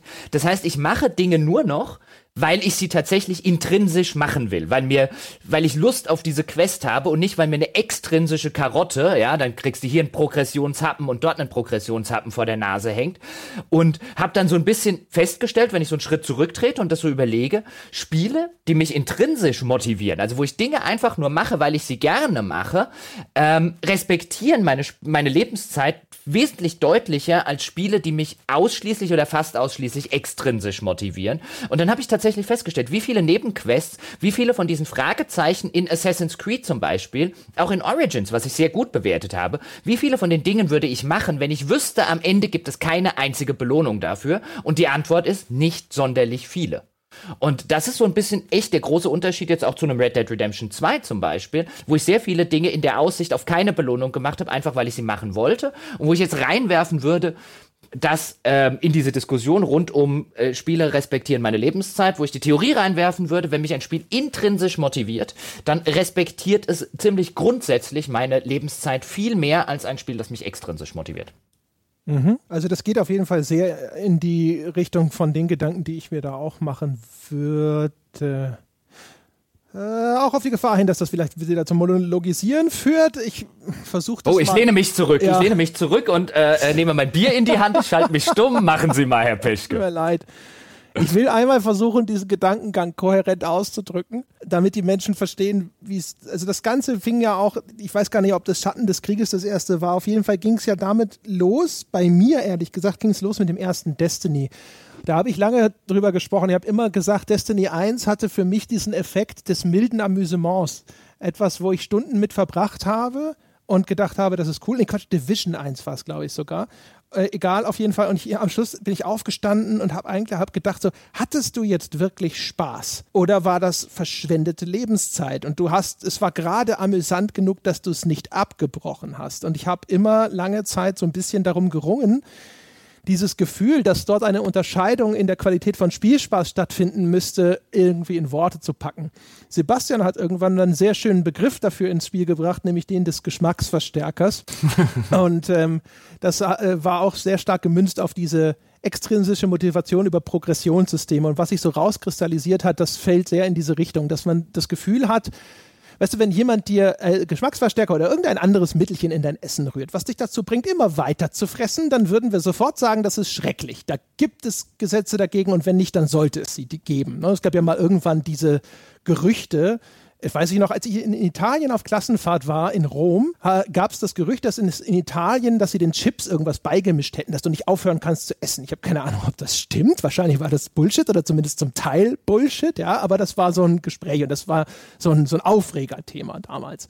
Das heißt, da ist es relativ eindeutig, aber eben weil es halt greifbar ist, weil es nachweisbar ist. Und jetzt bei diesen äh, Progressionssystem und den damit verbundenen psychologischen Meta Mechanismen, dann fehlt natürlich diese Eindeutigkeit. Und was das noch komplizierter machte, immer ist, es fehlt eine Unterscheidbarkeit. Weil die gleichen Mechanismen, von denen ich sagen würde, dass sie mich sanft irgendwo ein bisschen in Ketten legen, sind aber an anderer Stelle vielleicht durchaus auch für Spielspaß verantwortlich. Und da ist die Grenzziehung einfach zumindest jetzt, das wäre das mein jetziges Fazit erstmal vom drüber nachdenken, die Grenzziehung an sich ist unmöglich, aber ich glaube, es gibt diese Grenze und auch wenn es unvollkommen bleiben wird, ist es extrem wichtig, in der Kritik diese Grenze zu ziehen. Insbesondere heutzutage, wo, das habe ich neulich in Assassin's Creed Odyssey mal ganz kurz in den Raum geworfen, ich das Gefühl habe, der Wettbewerb um unsere Lebenszeit nimmt immer weiter zu. Je mehr sich Angebote zu Services entwickeln, Recurring Payments im Mittelpunkt stehen, Games as a Service, nicht nur bei den Spielen, auch sowas wie ein Netflix-Abo möchte im jeden Monat verlängert werden. Ja, auch dieser Podcast zum Beispiel, der das aber natürlich nur mit Lebenszeit äh, erweiternden und äh, bereichernden Inhalten tun möchte. Ja. Und das heißt, es ist ein extrem wichtiges Thema und es ist etwas, an dem ich fest überzeugt bin, dass es die Kritik abbilden muss. Ähm, es ist auch was, worüber das sich alle Gedanken machen sollten, weil ich finde, dass im Rahmen dieser ganzen Geschichte mit dem Griff zu den Lootboxen und Co. die Industrie für meine Verhältnisse relativ unstrittig bewiesen hat, dass man ihnen nicht vertrauen kann. Wir haben darüber viel gesprochen, wir haben ganze Folgen dazu gemacht und meiner Meinung nach ist dieser relativ schamlose Griff auf Glücksspielmechaniken in Kenntnis der Tatsache, dass zumindest eine erhebliche Wahrscheinlichkeit besteht, dass das für manche Spieler geradezu schädlich sein kann, ein eindeutiger Beweis dafür, dass man der Branche zumindest mit dem Blick auf ihre größten Player misstrauen sollte. Und ähm, jetzt wird in dem Lootbox-Bereich gerade zurückgerudert. Und das ist der Bereich, wo die Hürde höher liegt, weil es darum geht, die Leute dazu zu bringen, jeweils Geld auszugeben. Die niedrigere Hürde ist, den Spieler dazu zu bringen, erstmal mehr Zeit als nötig mit dem Spiel zu verbringen. Und diese Mechanismen und diese Art von Manipulation spielt auch dort mit ähnlicher Anlage eine Rolle. Und deswegen bin ich wie gesagt, eine fundamentale Überzeugung, dass ein genauer Blick darauf, ob das, was Spiele tun, nicht dazu gedacht ist, zum Vorteil des Herstellers unsere Lebenszeit zu verschwenden, ist ein notwendiger Aspekt für Kritik an Computerspielen heutzutage. Und wie ich das zu greifen bekomme, ist äh, immer noch im Fluss, habe ich das Gefühl, aber ich bin relativ nahe bei dir. Ich habe neulich bei Crosscode so ein bisschen drüber nachgedacht, das auch ein Spiel war, das sehr in die Länge gezogen war aber das über seine gesamte Spielzeit von mir verlangt hat, dass ich die Spielmechanismen lerne, meine Fähigkeit im Umgang und den Abruf der Fähigkeiten zu verbessern oder zu perfektionieren und das auch immer wieder abgeprüft hat und mich nicht weiterlassen wollte, wenn ich das nicht auf einem bestimmten Level konnte. Und es hat auch immer wieder von mir verlangt, dass ich improvisiere, dass ich erstmal begreife, was die Anforderung ist und dann ausagiere entsprechend. Und das ist sicherlich für einen Teil der Menschen uninteressanter in seiner konkreten Ausgestaltung, aber das Spiel will, dass ich mich mit ihm auseinandersetze und will mich involvieren und es will mich nicht nur ruhig stellen und bei der Stange halten. Und wenn ich im Zweifelsfalle das Gefühl habe, das macht mir keinen Spaß und ich breche das ab, dann ist das zu bevorzugen im Vergleich zu einem Spiel, das mich an den Tropf legt und mich immer noch so gerade dabei hält. Und genau diese Unterscheidung zu treffen, herauszuarbeiten und den Leuten sehr deutlich zu präsentieren, das glaube ich ist sehr, sehr wichtig. So, das ist jetzt der Versuch, das mal halbwegs kohärent runterzubeten. Ich will zwei Punkte dazu sagen. Also erstens bin ich bei dir. Ähm, und vor allen Dingen, was jetzt, was jetzt, wenn wir nochmal auf die, auf die ganze Motivationsschiene ähm, laufen. Also es gibt viele Spiele mittlerweile, bei denen man sich fragen kann, an der einen oder anderen Stelle, das, was ich hier gerade mache, mache ich das, weil es mir Spaß macht oder mache ich das, weil am Ende eine extrinsische Progressionskarotte wartet? Mache ich diese Quest, mache ich dieses Fragezeichen, mache ich dieses Ding hier wirklich, weil ich Lust habe, diese Beschäftigung, die ich gerade eben mache, zu machen? Ist die intrinsisch in sich abgeschlossen? Ist das eine spaßige Beschäftigung? Bereitet die mir Freude? Und häufig, wenn man den Schritt zurücktritt, muss man sagen, nein, eigentlich mache ich das, damit ich da noch ein paar Erfahrungspunkte mehr kriege, weil ich will da hinten einen neuen Skillpunkt. Ähm, oder ich mache es, damit endlich dieses Fragezeichen von der Karte verschwindet, weil ich hasse es, wenn da noch lauter Fragezeichen auf der Karte sind. Oder, oder, oder, oder. Ähm, und da glaube ich, sollte auch tatsächlich eine moderne Spielekritik, sollte in der Lage sein, diesen Schritt zurückzugehen und zu sagen, das, was hier stattfindet, ist nicht Spaß. Also nicht Spielspaß im reinen Sinne, es ist nicht Spaß am Spiel, ist Spaß an der oder Befriedigung aus einer Progression, aus einer extrinsischen Progression heraus, die jetzt im ersten Schritt ja noch nicht schlimm sein muss. Es ist einfach erstmal nur was anderes. Es ist nicht Spaß an dem Spiel als solches, sondern es ist Befriedigung, etwas gemacht zu haben und dafür eine Belohnung zu bekommen, was ein bisschen was anderes ist als Spaß, intrinsischer Spaß an dem eigentlichen Spiel. ich glaube, diese Unterscheidung, diese grundlegende Unterscheidung erstmal zu machen, ist was, was moderne Spielekritik glaube ich, leisten können muss, auch wenn sie mit genau sowas wie Games as a Service und so weiter vernünftig und seriös tatsächlich begegnen wird. Der zweite Punkt, den ich da gerne noch beitragen wollte, ist, ich musste, als ich vorher drüber nachgedacht habe, genau wie Sebastian an Geschmacksverstärker denken. Denn es ist auch tatsächlich relativ analog zu Ernährungsgeschichten. Ich habe vor einiger Zeit, schon ein bisschen länger her, meine Ernährung relativ stark umgestellt. Ich will jetzt auch gar nicht predigen, jeder soll sich ernähren, wie er möchte. Es gibt eh zu viele Ernährungsdogmen. Ich halt, mache halt Dinge, die für mich einfach funktionieren. Und womit ich quasi konsequent aufgehört habe, ist Fastfood, bis auf wenige Ausnahmen, irgendwelche Fertigprodukte, ähm, äh, Dosenprodukte und so weiter und so fort. Das funktioniert einfach für mich. Ich will nicht sagen, soll man nicht essen oder ist irgendwie verkehrt. Also bitte nicht irgendwie denken, ich will jetzt jemandem seine Ernährung vorpredigen.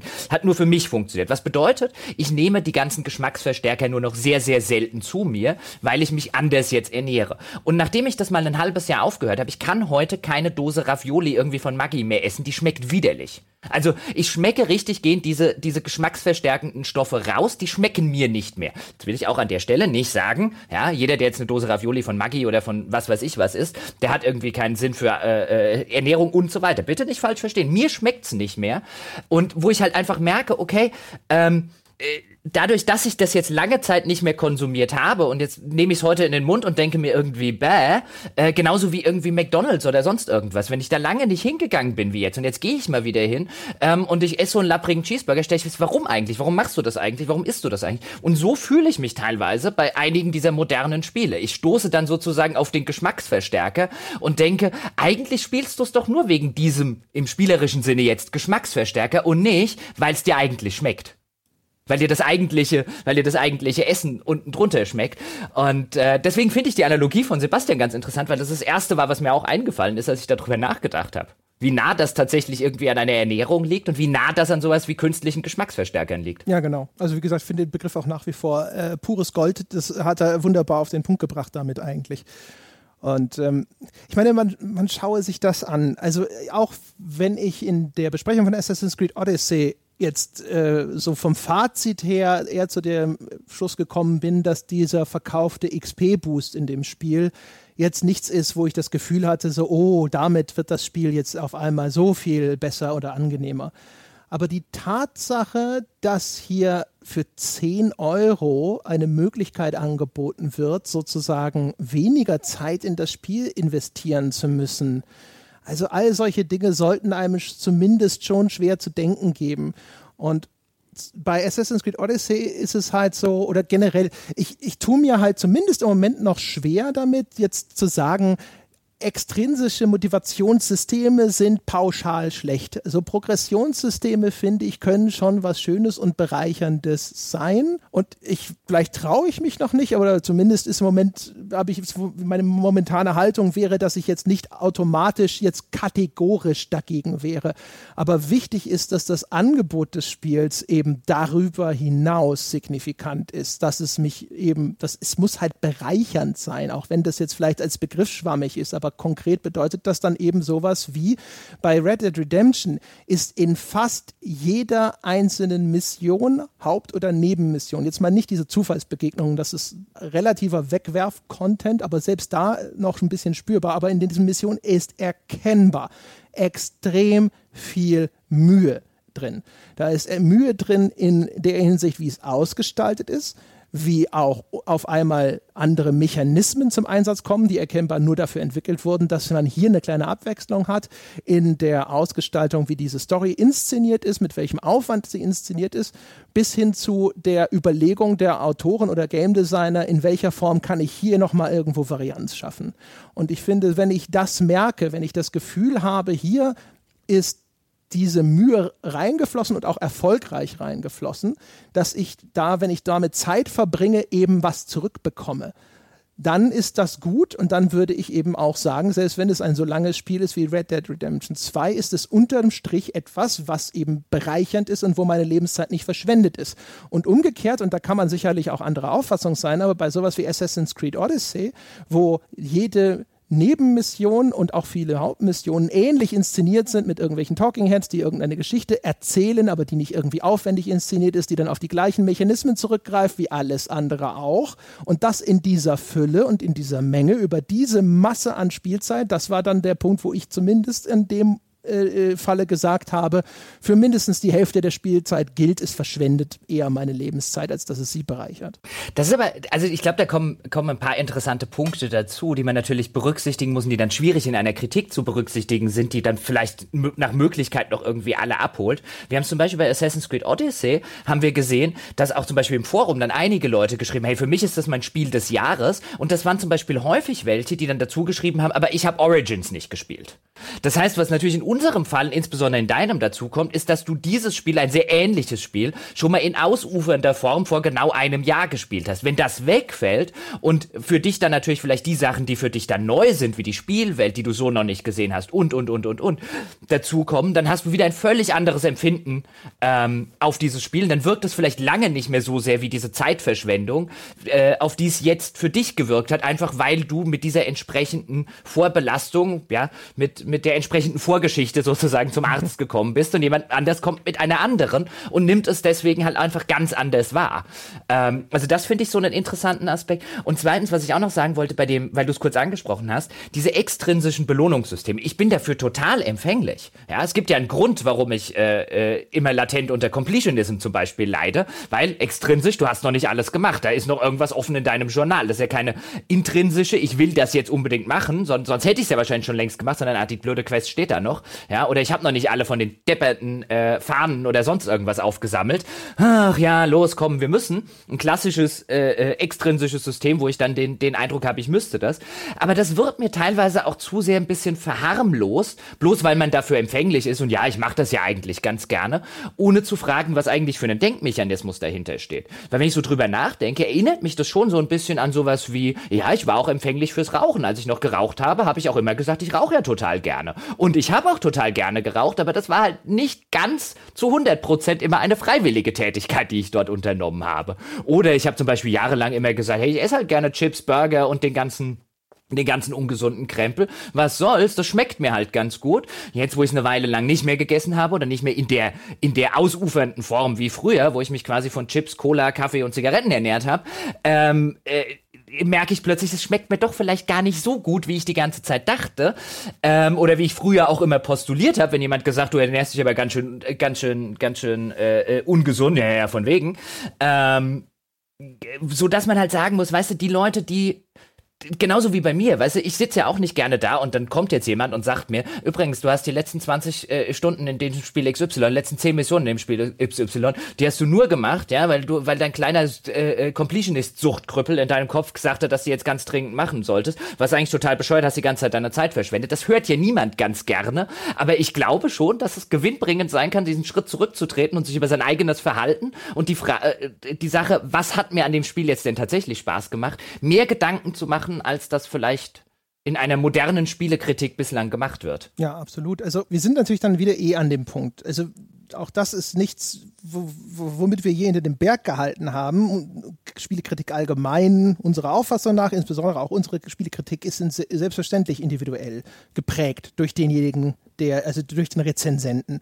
Meine Einschätzung ob die Nebenmissionen in Assassin's Creed Odyssey, in Inszenierung oder auch in den Stories, die dort angeboten werden und so weiter, ob die wertvoll sind oder nicht, das ist meine Perspektive darauf und es wird andere Perspektiven darauf geben, die entsprechend genauso ihre Berechtigung haben. Was unser Job aber natürlich ist, also zumindest nach unserem Selbstverständnis, ist, dass wir den Menschen da draußen, die uns zuhören, nach bestem Wissen und Gewissen und so wahrhaftig wie möglich unsere Beurteilung anbieten, sei es in Form, dass wir ihnen sagen, wir möchten folgende interessante Aspekte diskutieren, weil das einfach intellektuell bereichernd ist, wenn wir uns darüber austauschen und die Leute dadurch auch diese Gedanken nachvollziehen können. Oder jetzt konkreter, wenn es ein bisschen mehr in so diese klassische Review-Geschichte geht, eben auch Dinge zu thematisieren, von denen wir glauben, dass es wichtig ist, die zu wissen. Denn eine mündige Entscheidung kann ja nur derjenige treffen, der wirklich alle Informationen hat. Und genau das ist das, was du eben ja gesagt hast. Also wenn man den Leuten das einfach nur aufzeigt und die Leute dann in der Lage sind, weil sie diese Informationen haben, einen Schritt zurückzutreten und das dann für sich zu beurteilen und darüber nachzudenken. Das ist der Service. Wenn derjenige dann zu dem Urteil kommt, dass das für ihn trotzdem eine lohnenswerte Erfahrung ist, der er sich gerne aussetzen möchte, wenn er dann sagt, so, nö, das ist alles für mich, ist das auch bereichernd, weil ich eurem Urteil an dieser oder jenen Stelle nicht folgen kann, das ist ja völlig legitim, aber an dem Punkt ist unser Job schon längst erledigt, indem man überhaupt zum Nachdenken hoffentlich anregen konnte. Es wird natürlich auch viele Leute da draußen geben, die darüber längst nachgedacht haben. Ihr seid dann nicht gemeint. Ja, unbedingt. Also das war auch so ein bisschen das bei der bei der Assassin's Creed Diskussion, wo ich dann äh, wo ich dann auch im, im Forum so ein bisschen gesagt habe, ja, aber dann ist ja unser Job erledigt. Weißt du, wenn du wenn du halt sagst, okay, ich habe vorher das Assassin's Creed davor nicht gespielt. Das heißt, diese Ermüdungserscheinung, über die wir im Podcast lange gesprochen haben, die trifft auf mich nicht zu. Dann hast du eine völlig andere Perspektive und dann treten treffen natürlich die die Kritikpunkte auf dich auch nicht zu. Und dann haben wir ja sozusagen unseren Job erledigt. Dann haben wir eine Perspektive angeboten, die man jetzt vielleicht überall anders oder an vielen anderen Orten in der Presse nicht wahrnimmt, weil die halt so ein bisschen versuchen, die Rolle einzunehmen und jedes Spiel für sich selber äh, betrachten, während wir halt eine Spielehistorie haben und äh, nicht hinterm Berg halten, wenn wir halt sagen, mir hat's keinen Spaß gemacht, weil ich das Gefühl habe, ich habe das gleiche nochmal gespielt und ich habe es jetzt einfach, äh, ich hatte mich an dem anderen schon satt gesehen, du, ich muss nicht die künstliche Perspektive einnehmen. Ja, aber wie würde das jemand empfinden, der das jetzt nicht hat? Weil das kann ich nicht nachempfinden, weil so geht's mir nicht. Und ähm, in, in, insofern finde ich dann unsere Perspektive fast schon ein bisschen ehrlicher. Ähm, ist natürlich ein anderer Ansatz, nämlich versuchte Objektivität oder, ähm, oder pure Subjektivität. Aber man hat auch da schon, finde ich, so interessanterweise auch in den Diskussionen gesehen, so dem einen oder anderen fällt es schwer, aus dem alten bekannten Trott rauszukommen. So ein, ja, aber, äh, weißt du, dann, dann kommen halt solche Sachen, ja, aber ich habe den Vorgänger nicht gespielt, ja, aber, aber ich sehe das völlig anders als ihr, wo man dann halt so, so merkt ein, dieses, als müsse es eine absolute Wahrheit geben, als müsse es dieses, das Spiel ist das, bumm. Ja, und wer das nicht so sieht, der hat halt Unrecht. So als müsse es, und natürlich kommt das aus einer Historie, aus einer Historie von vermeintlich objektiven Tests und diesen ganzen Bewertungen und, und, und, und, und, haben wir schon oft genug geredet. Aber man sieht immer da auch wieder, wo, wo es eigentlich sehr plakativ ist. Hey, meine Erfahrung durch diese Vorbelastung, also völlig andere als deine. Deswegen habe ich eine andere Sichtweise auf das Spiel. Und deine und meine Sichtweise ist, solange sie gut begründet ist, gleichermaßen legitim. Wie schwierig das ist, das aufzubrechen und zu diesem gerade eben geschilderten äh, äh, Aspekt zu kommen, beziehungsweise zu der, zu der Erkenntnis zu kommen ähm, und zu dem Konsens zu kommen, es gibt unterschiedliche Perspektiven auf ein und dasselbe Spiel. Es gibt nicht diese eine Wahrheit, so ist das Spiel. Wie schwierig das immer noch ist, auch in der Diskussion mit, mit, mit anderen Menschen, ob das jetzt bei uns im Forum ist oder wo auch immer im, im Internet, bei Facebook und so weiter, wie schwierig das ist, alleine diesen eigentlich sehr banale Wahrheit oder zu diesem eigentlich sehr banalen Konsens zu kommen. Ja, das ist ja, das ist jetzt der ultimative Zirkelschluss, weil wir sind, glaube ich, jetzt bei Folge 1 dieses Podcasts wieder angekommen. weil ich glaube, da haben wir in der ersten Folge, haben wir tatsächlich auch schon darüber gesprochen, über dieses Bedürfnis nach, wenn nicht der einen Wahrheit, dann weder, wenigstens zu sehr konkreten, handfesten und universell angewendeten Kriterien für die Beurteilung, äh, wo wir auch damals in meiner Erinnerung schon gesagt haben, dass das leider nicht möglich ist. Und das stellen wir jetzt auch hier wieder fest an der ganzen Diskussion. Was ist denn das Spiel, das meine Lebenszeit wertschätzt und welches tut das nicht? Die Beurteilung, welches in jetzt welche, also wo auf dieser Skala das Spiel verortet werden wird, das wird immer auch einen subjektiven Anstrich haben. Da beißt die Maus keinen Faden ab und unterschiedliche Leute werden zu unterschiedlichen Urteilen kommen. Und dementsprechend kann man auch nur weiterhin dafür werben, das, was wir hier tun, als das zu nehmen, als dass es gemeint ist, nämlich als sozusagen hoffentlich etwas, was interessant ist, diese Perspektive zu hören und hoffentlich häufig auch Anlass gibt, einfach mal auf eine andere Art und Weise darüber nachzudenken. Mir auch, fällt mir natürlich auch auf. Also auch wenn die Erklärungen dafür, dass unsere oder meine Meinung von der Einschätzung eines Hörers abweicht, dass sich da Begriffe einschleichen. Ich weiß wahrscheinlich nicht mal so gemeint, aber die diese Meinung, die abweichende Meinung ein bisschen abwertet. So, da hat sich jemand nicht auf diese Spielwelt eingelassen oder ähnliches. Weißt du, was ich meine? wo ich ja, ja. zumindest glaube, ein bisschen den Versuch zu erkennen, zu sagen, okay, er hat was falsch gemacht. Er hat, ist mit dem Spiel nicht so umgegangen, wie man mit diesem Spiel umgehen sollte, damit man Spaß daran hat. Und das mag sicherlich zu einem gewissen Grad auch sogar zutreffend sein. Vielleicht, wenn ich mit dem Spiel, egal welches es ist, jetzt anders umgegangen wäre, vielleicht hätte ich dann mehr Spaß damit gehabt.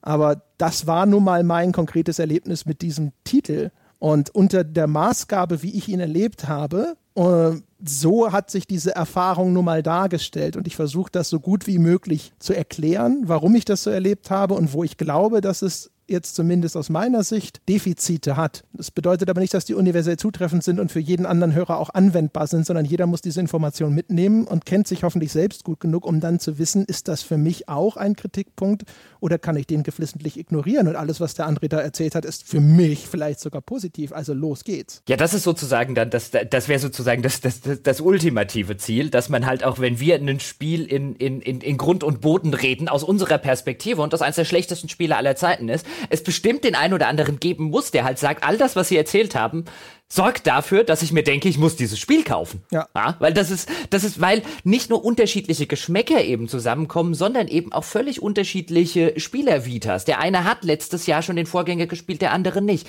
Der eine hat schon zehn der Vorgänger gespielt, der andere nur einen oder noch gar keinen. Der nächste hat im letzten Jahr so viele Spiele gespielt, der andere so viele Spiele. Also da kommen so viele unterschiedliche Facetten zusammen. Wir haben ja auch in einer Folge schon mal dezidiert darüber gespr gesprochen, wie unterschiedlich man Spiele wahrnimmt, wenn man einfach in unterschiedlichen Privat privaten ähm, Situationen ist, in unterschiedlichen beruflichen Situationen und so weiter und so fort. Natürlich verstehe ich einerseits, auch darüber haben wir, glaube ich, schon das ein oder andere Mal gesprochen, dass natürlich, wenn man jetzt irgendwie, keine Ahnung, wenn man einen Menschen halbwegs sympathisch oder halbwegs kompetent findet, und ich würde ja hoffen, dass äh, die Leute, die uns regelmäßig hören, zumindest das eine oder das andere ein bisschen stattfindet, dass sie uns nicht alle für inkompetente Arschlöcher halten, dass man dann natürlich auch so das Bedürfnis, das kenne ich ja auch, wenn ich jetzt jemanden mag, ja, und der sagt mir, keine Ahnung, weiß nicht, Bruce Springsteen ist die größte Musikscheiße aller Zeiten, ja, dann mag ich ihn immer noch, ja, aber man hat natürlich das Bedürfnis, ihm dann zu sagen, nee, pass mal auf, du hast noch nicht die richtigen Sachen gehört, pass mal auf, ich zeig dir jetzt mal die coolen Bruce Springsteen Sachen. Du findest das schon cool, weil du bist ja eigentlich ein netter Mensch, ja, wir so, wollten ja, oder wir sollten ja eigentlich bei sowas einer Meinung sein. Und, äh, weißt du, so dieses Bedürfnis, das kenne ich ja, ähm, kenne ich ja selber, aber ähm, eigentlich wäre es ja total langweilig, wenn wir bei dieser ganzen Sache immer so einer Meinung wären. So einerseits kann ich dieses emotionale, zwischenmenschliche Bedürfnis verstehen. Auch ich hätte schon ganz gerne, ja, dass die Leute, die ich gut leiden kann, dass die auch so ein bisschen meinen Geschmack teilen. Und wenn sie den nicht teilen, dann sollte ich ihnen den vielleicht mal näher bringen. Aber andererseits Mein Gott, wäre das eine langweilige Welt, wenn es diese unterschiedlichen Perspektiven nicht gäbe. Dann würden wir ja alle faschistoid im Gleichschritt marschieren. Bäh. ja, das stimmt schon. Ich meine, das ist sicherlich, ähm, also zu einem gewissen Grad würde ich immer auch natürlich sagen, sicherlich hier und da ein bisschen auch meine Schuld einfach in der Art und Weise, wie bestimmte Sachen festgestellt werden. Manchmal wird vielleicht etwas auch einfach so gesagt, dass es sehr, sehr danach klingt, als würde ich behaupten, das ist so anstatt nur zu sagen, meiner Meinung nach kann man auch anders sehen. Das ist etwas, von dem ich zumindest hoffe, dass es inzwischen die meisten Hörer zumindest im Hinterkopf haben. Aber es wird sicherlich den einen oder anderen Widerspruch produzieren oder provozieren, äh, wenn mal irgendwo eine Formulierung wieder dazwischen ist, wo äh, sehr eindeutige Feststellungen getroffen werden. Was umgekehrt halt, das ist halt auch natürlich immer so eine Zwickmühle, weil einerseits ist es, die Leute wollen klare Ansagen und eine sehr eindeutige Artikulation, aber auf der anderen Seite wollen wir, dass, äh, dass das eben auch so wahrgenommen wird wie geschildert. Auf der anderen Seite ist aber auch das, was du sagst, also das, ich, es ist ja auch althergebracht eher so, dass die Spielekritik aus einer Position der Autorität gesprochen hat. Und ähm, kann mir vorstellen, dass dass dann vielleicht auch einfach die Rezeption immer noch ein bisschen bestimmt, also abgesehen von den Fällen, wo wir es halt auch einfach so formulieren, es dann häufig so verstanden wird, als wollten wir das als eine in einer Art von Allgemeingültigkeit präsentieren, die uns so nicht durch den Kopf geht. Ja, also, äh, ich habe noch nie den Anspruch auf Allgemeingültigkeit äh, gehalten, insbesondere auch daran, was man ja schon daran sieht, also wenn ich dir jetzt halten würde, dann könnten wir uns überhaupt nicht mehr unterhalten, weil wir sind ja in manchen Dingen auch noch unterschiedlicher Meinung. Ja, du findest am Ende ein Spiel gut, was ich nicht gut finde oder so. Gottes Willen. Nein, also ich habe da noch nie irgendwie einen Allgemeingültigkeitsanspruch gehalten. Ich kann halbwegs anerkennen, woher vielleicht manchmal dieser Eindruck kommt, weil ich nicht dazu neige, ständig meiner Meinung nach und in meinen Augen und für mein Verständnis und ne, ne, ne, ne, ne dazu zu sagen, weil ich das einfach für für sinnlose Füllwörter halten. Natürlich ist es hier, was ich im Podcast sage, meine Meinung. Wessen denn sonst? Und ich, ich mag das übrigens auch in Artikeln nicht, wenn dann in meiner Meinung nach und so weiter. Ich kann einschätzen, gerade wenn es ein persönlich gefärbter Artikel ist, eine Kolumne oder sonst irgendwas. Ich weiß, dass es deine Meinung ist, musst du nicht dazu sagen.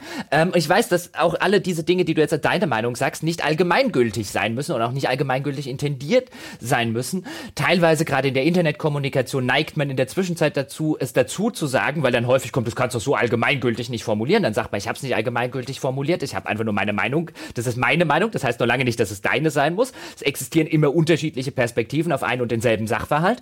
Ähm, dann hat man so den Eindruck, dass man es immer wieder dazu sagen müsste.